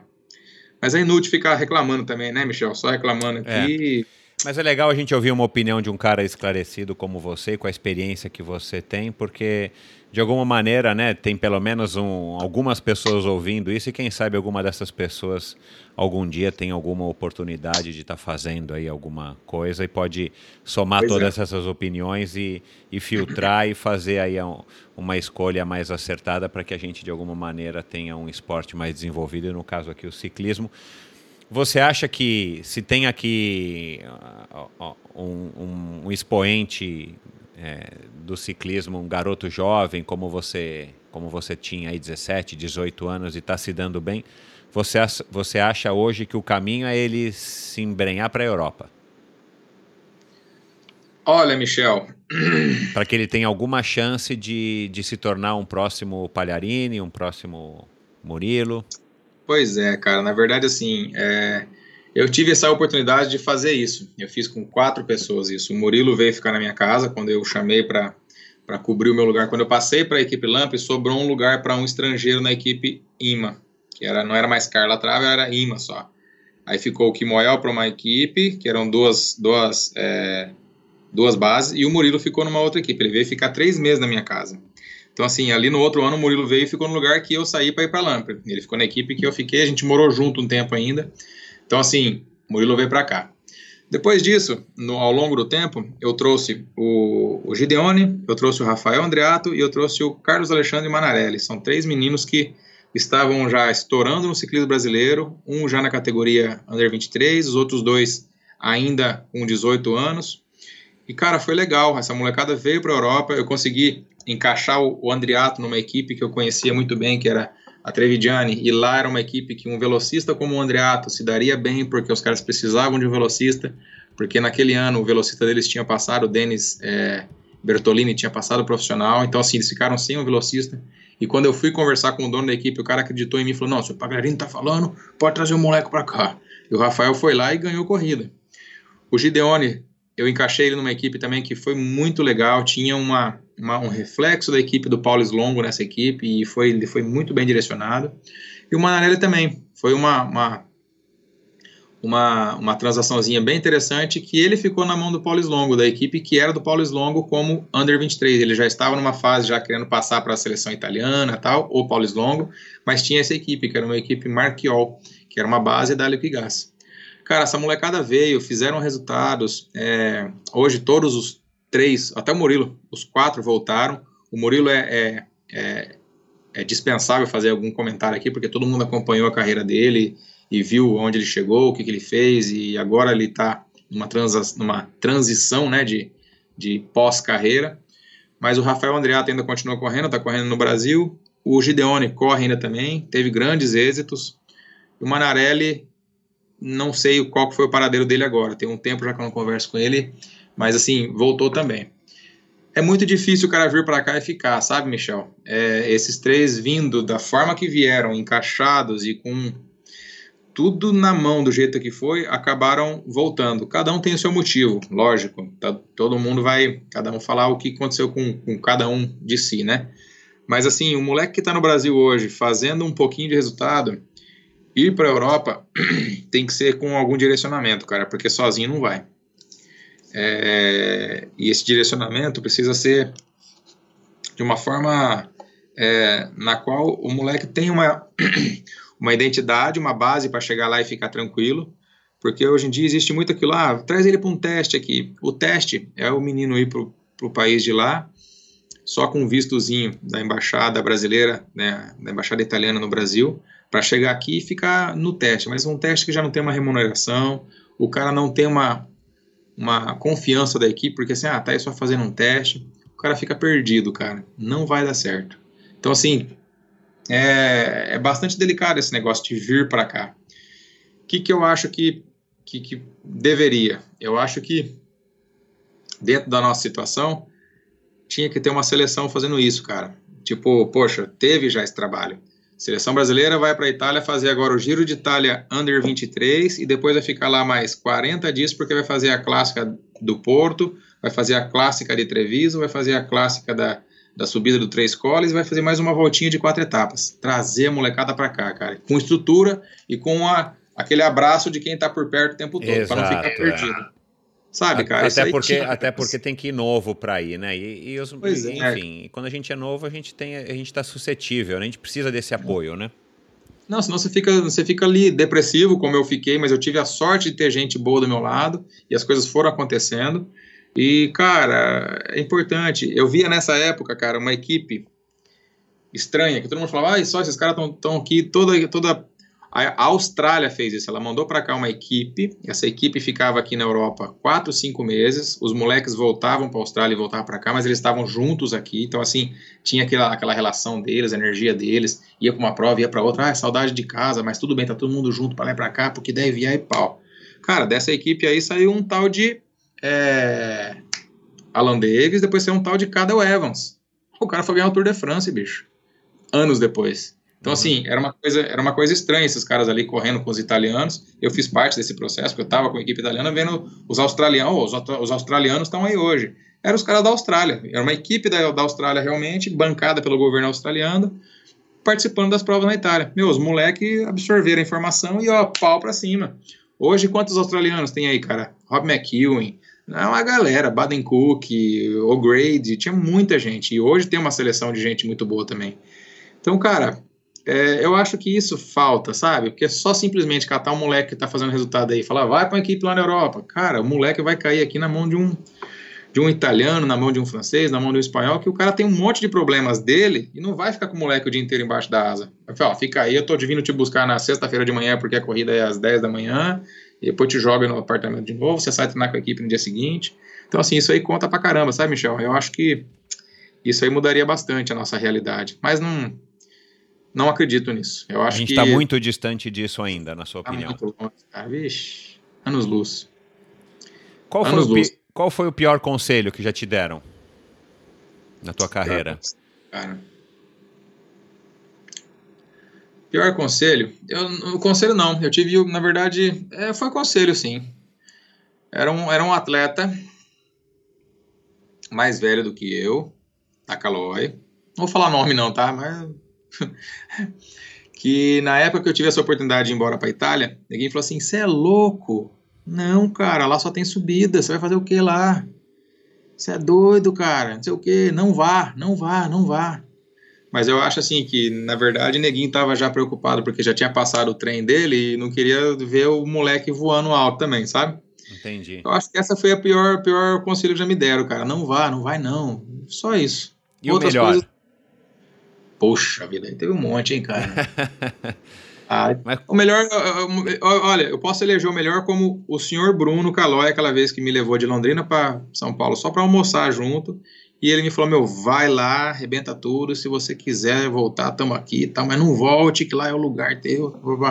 Eu acho que o, o senhor Bruno Calói aquela vez foi, foi assim um, um, ótimo, um ótimo conselho, uma, uma das melhores coisas que me falaram, vai lá moleque, faz lá que você pode, sabe? Te dando confiança. Acho que a esse... gente está precisando de mais Bruno Calói no ciclismo brasileiro. Ai, cara, que pena. Esse cara gostava muito da bicicleta e e realmente faz falta, né, meu? E, com certeza. É. Luciano, você acha que o. Estamos acabando aqui já. Você acha que o ciclismo moderno, né, do jeito que ele é hoje, com, com toda essa estrutura que a gente vê, com redes sociais, com. Agora tem esse lance das equipes menores, né, em vez de reduzir a quantidade de equipes, eles resolveram, né, esse ano, fazer esse experimento de cortar um atleta da equipe. Você acha que o ciclismo, desde a sua época para cá, ele está evoluindo como, como esporte, como entidade, tirando esse lado do doping, né, que a gente já abordou? Você gosta desse ciclismo moderno você, por exemplo, é a favor de, de repente, né, já houve uma discussão um ou dois anos atrás de, de repente, será que cancelam o rádio? O, pessoal critica muito o Frume, que o Frume faz a prova muito controlada, com, com Garmin, com potencímetro. Você acha que o ciclismo está é, é, avançando, está evoluindo, está ficando mais legal por conta de todos esses recursos? É, ou você acha que o ciclismo, enfim, você prefere o ciclismo à moda antiga? Poxa, Michel, é, assim, cara, eu vejo esse monte de tecnologia, esse monte de dados que a galera tem. Não, olha aqui quanto que foi de potência, quanto que foi disso, quanto foi daquilo. Na verdade, perdeu um pouco do brilho, sim, mas ganhou muito brilho de uma outra parte também, né? Porque é interessante você acompanhar tudo como se fosse um videogame, assim, e ver uma pessoa fazendo é, aquele número acontecer. É. É, eu acho fogo, cara. Eu não consigo me adaptar muito com aquele negócio. Eu tenho um Garmin na minha bike que me dá 50 dados. Eu só olho quantas horas já deram de prova de e quantos quilômetros já foram. Eu não olho média, não olho potência, nada disso, assim, porque sinceramente não é o que interessa, cara. O que vem ali é um dado a mais do que você produziu. Então, assim, até o lance de, ah, produzir tanto de potência. Ok, mas é uma coisa a mais. Se você não tiver capacidade, não tiver treinamento, você não vai produzir. E você, você faz os números acontecerem nesses, nesses equipamentos. Uma coisa que eu acho interessante, assim, dá pra gente comparar até com a Fórmula 1. Antigamente a gente via lá o Piquet, o Prost, o Senna, os caras entrando de lado com os carros e controlando aqueles motorzões e apertando acelerador, carro rodando.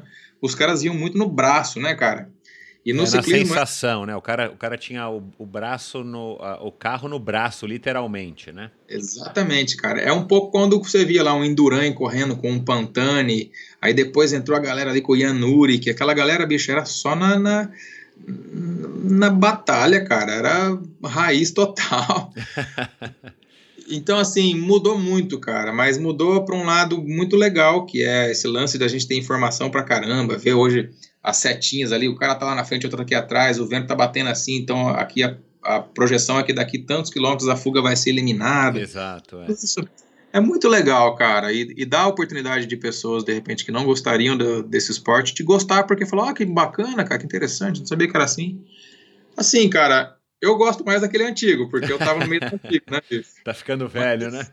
É, cara, mas a gente tem cara, a hora que a molecada marca, você passa acelerando o V8 e vai embora, bicho.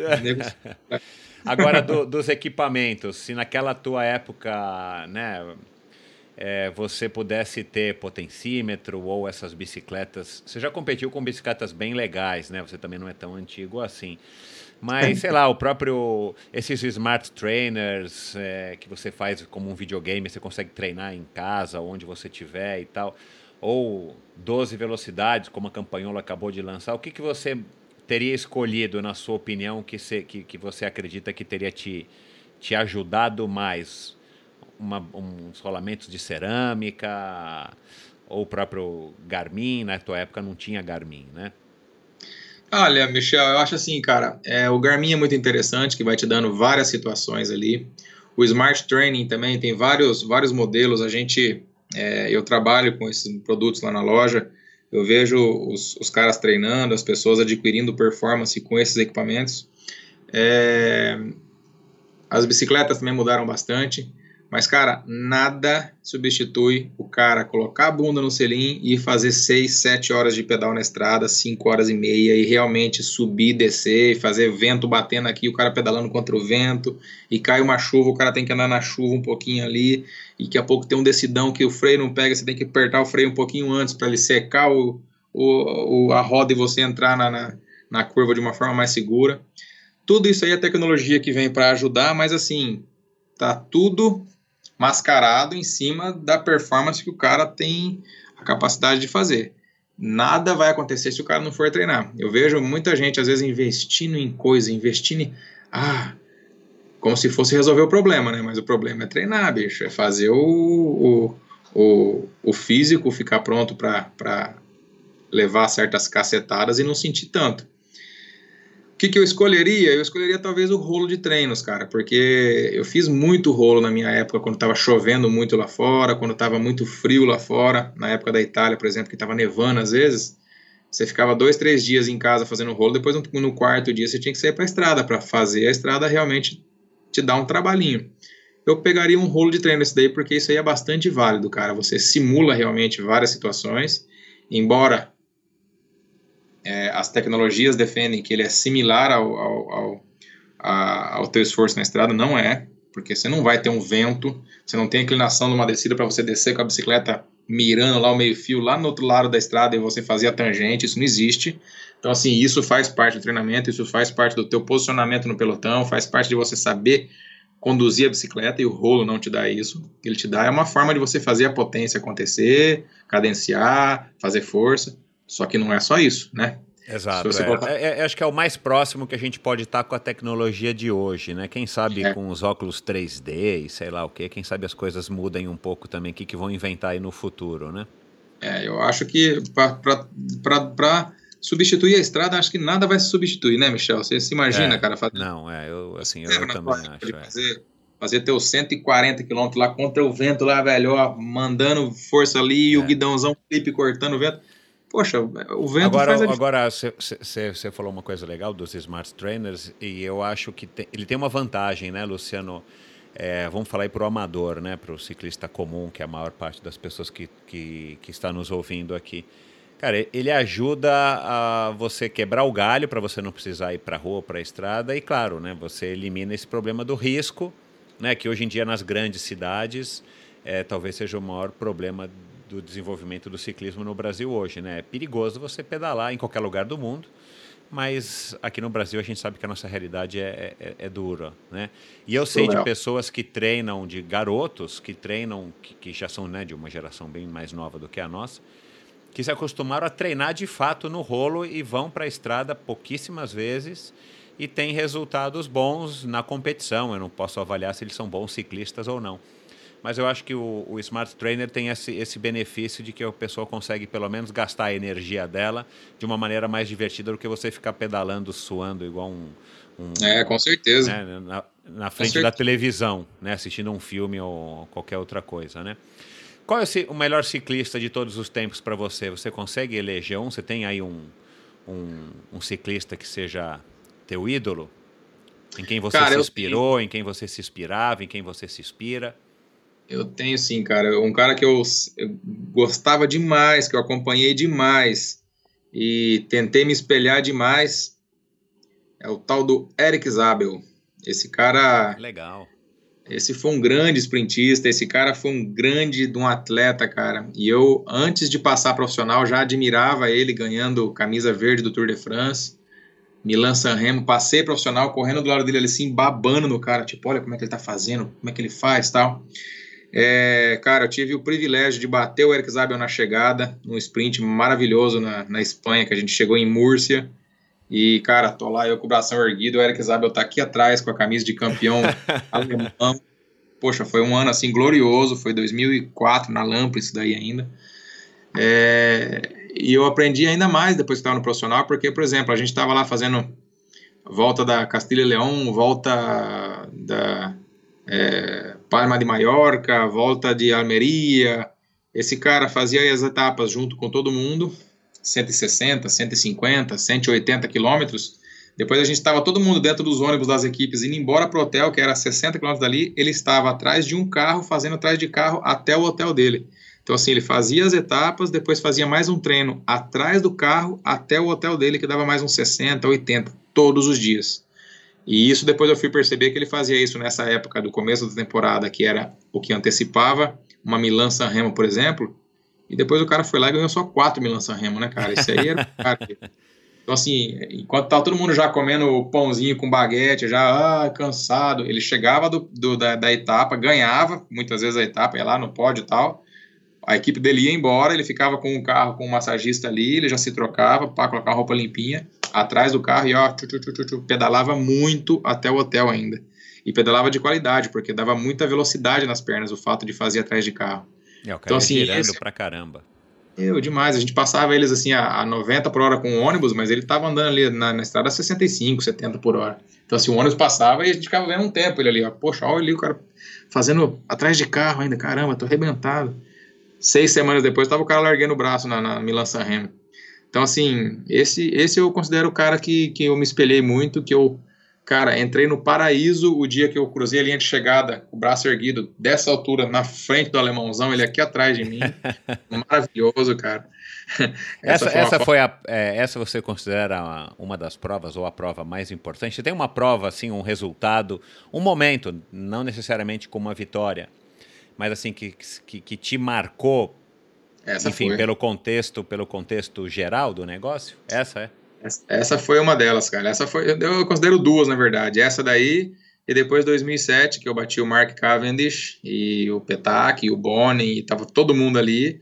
E a Aurora, minha filha, tinha 10 dias. Então, assim, Uau. foi uma, um momento muito difícil da minha vida, que eu cheguei em casa, ela nasceu, eu fui embora no outro dia, porque, meu, em busca de resultado, em busca de, poxa vida, não podemos, vambora, vambora, vambora, e dez dias depois, pá, erguendo o braço daquele jeito, na frente de todo mundo, daquela forma. Que prova que foi? E foi uma etapa do Pro Tour, era o Eneco Tour. É o Eneco Tour. Saía da França e entrava na Holanda. E ali é uma, uma etapa que, uma prova de sete etapas, que das sete etapas, seis terminam no sprint final. E a outra é uma cronômetro de 30. Então, assim, todos os velocistas estavam ali. Ela antecede o, Tour de France. Então, assim, a galera toda ali, bicho. Aquele dia ali tinha todo mundo sprintando. Foi muito legal. Bacana. Fala um pouquinho aí da tua competição, né? Dia 16 de setembro já vai ser a, vai ser a décima ou a nona? Décima segunda, Michel. Ah, desculpa, eu tô atrasado e tô na minha contagem.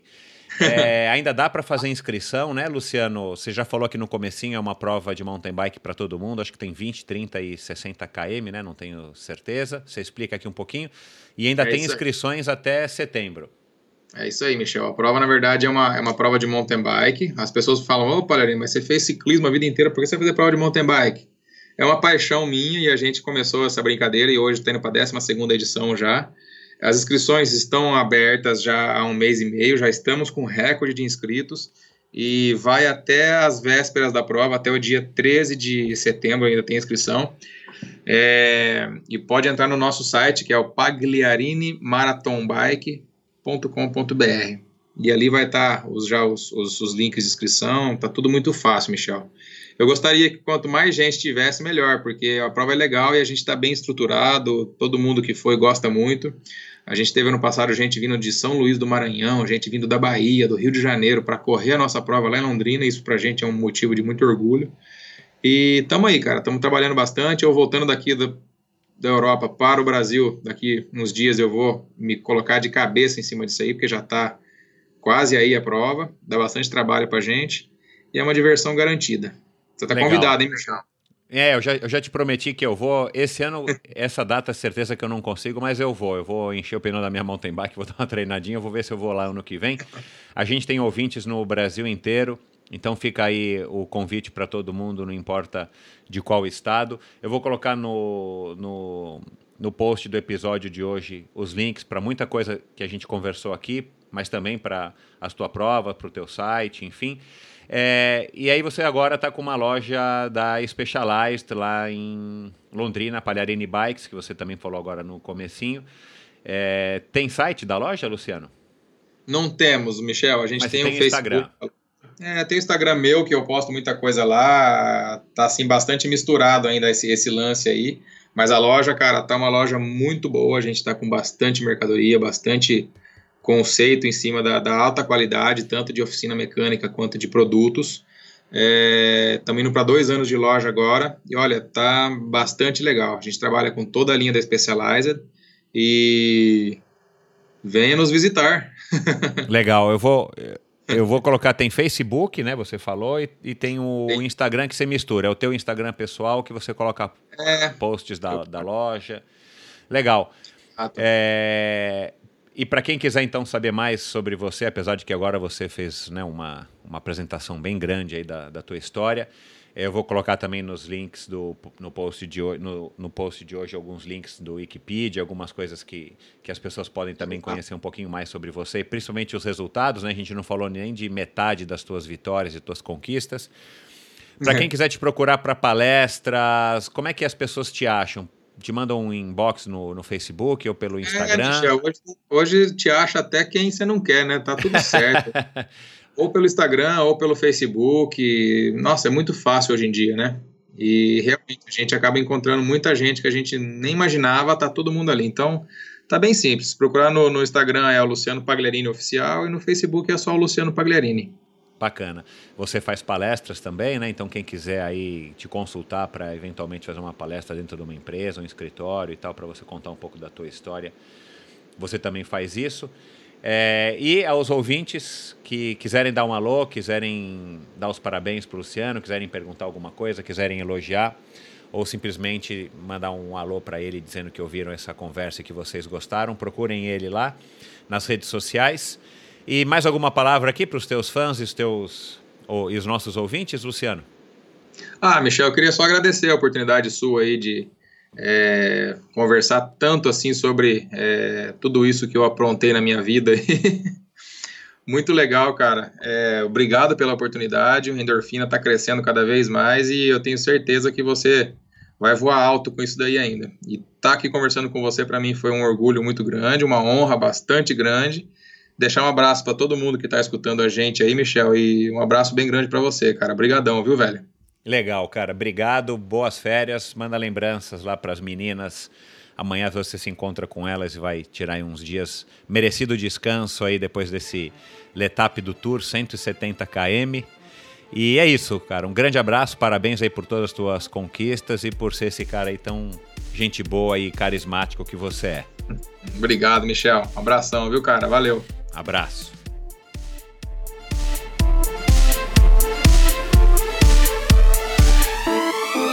Este episódio foi um oferecimento de Bovem Energia. Você sabe como funciona o mercado de energia no Brasil? Você sabe que é possível comprar energia para sua empresa ou indústria? Que você também pode escolher de quem comprar esta energia, o que pode gerar uma economia substancial no custo final da sua produção? Conheça então a Bovem Energia. A Bovem é uma comercializadora de energia que também presta serviços de gestão e migração Assim como meus convidados, para a Bovem, energia é um assunto muito sério. Uma empresa sólida e confiável, com profissionais experientes e treinados para lhe oferecer agilidade no atendimento, robustez e competência na condução dos negócios. Saiba mais em bovem.com.br. B-O-V-E-N.com.br. De energia, a Bovem entende. Obrigado por ouvir essa edição especial do Endorfina Podcast. Acesse o endorfinabr.com, vá no post do episódio de hoje para conhecer um pouco mais sobre o meu convidado e alguns assuntos abordados em nossa conversa. Se você curtiu, colabore assinando o Endorfina na iTunes Store ou Spotify e compartilhando com seus amigos. Lembre-se de enviar suas sugestões, críticas e comentários através do perfil EndorfinaBR no Instagram ou através do Endorfina com Michel Bogli no Facebook. Um abraço e até a próxima!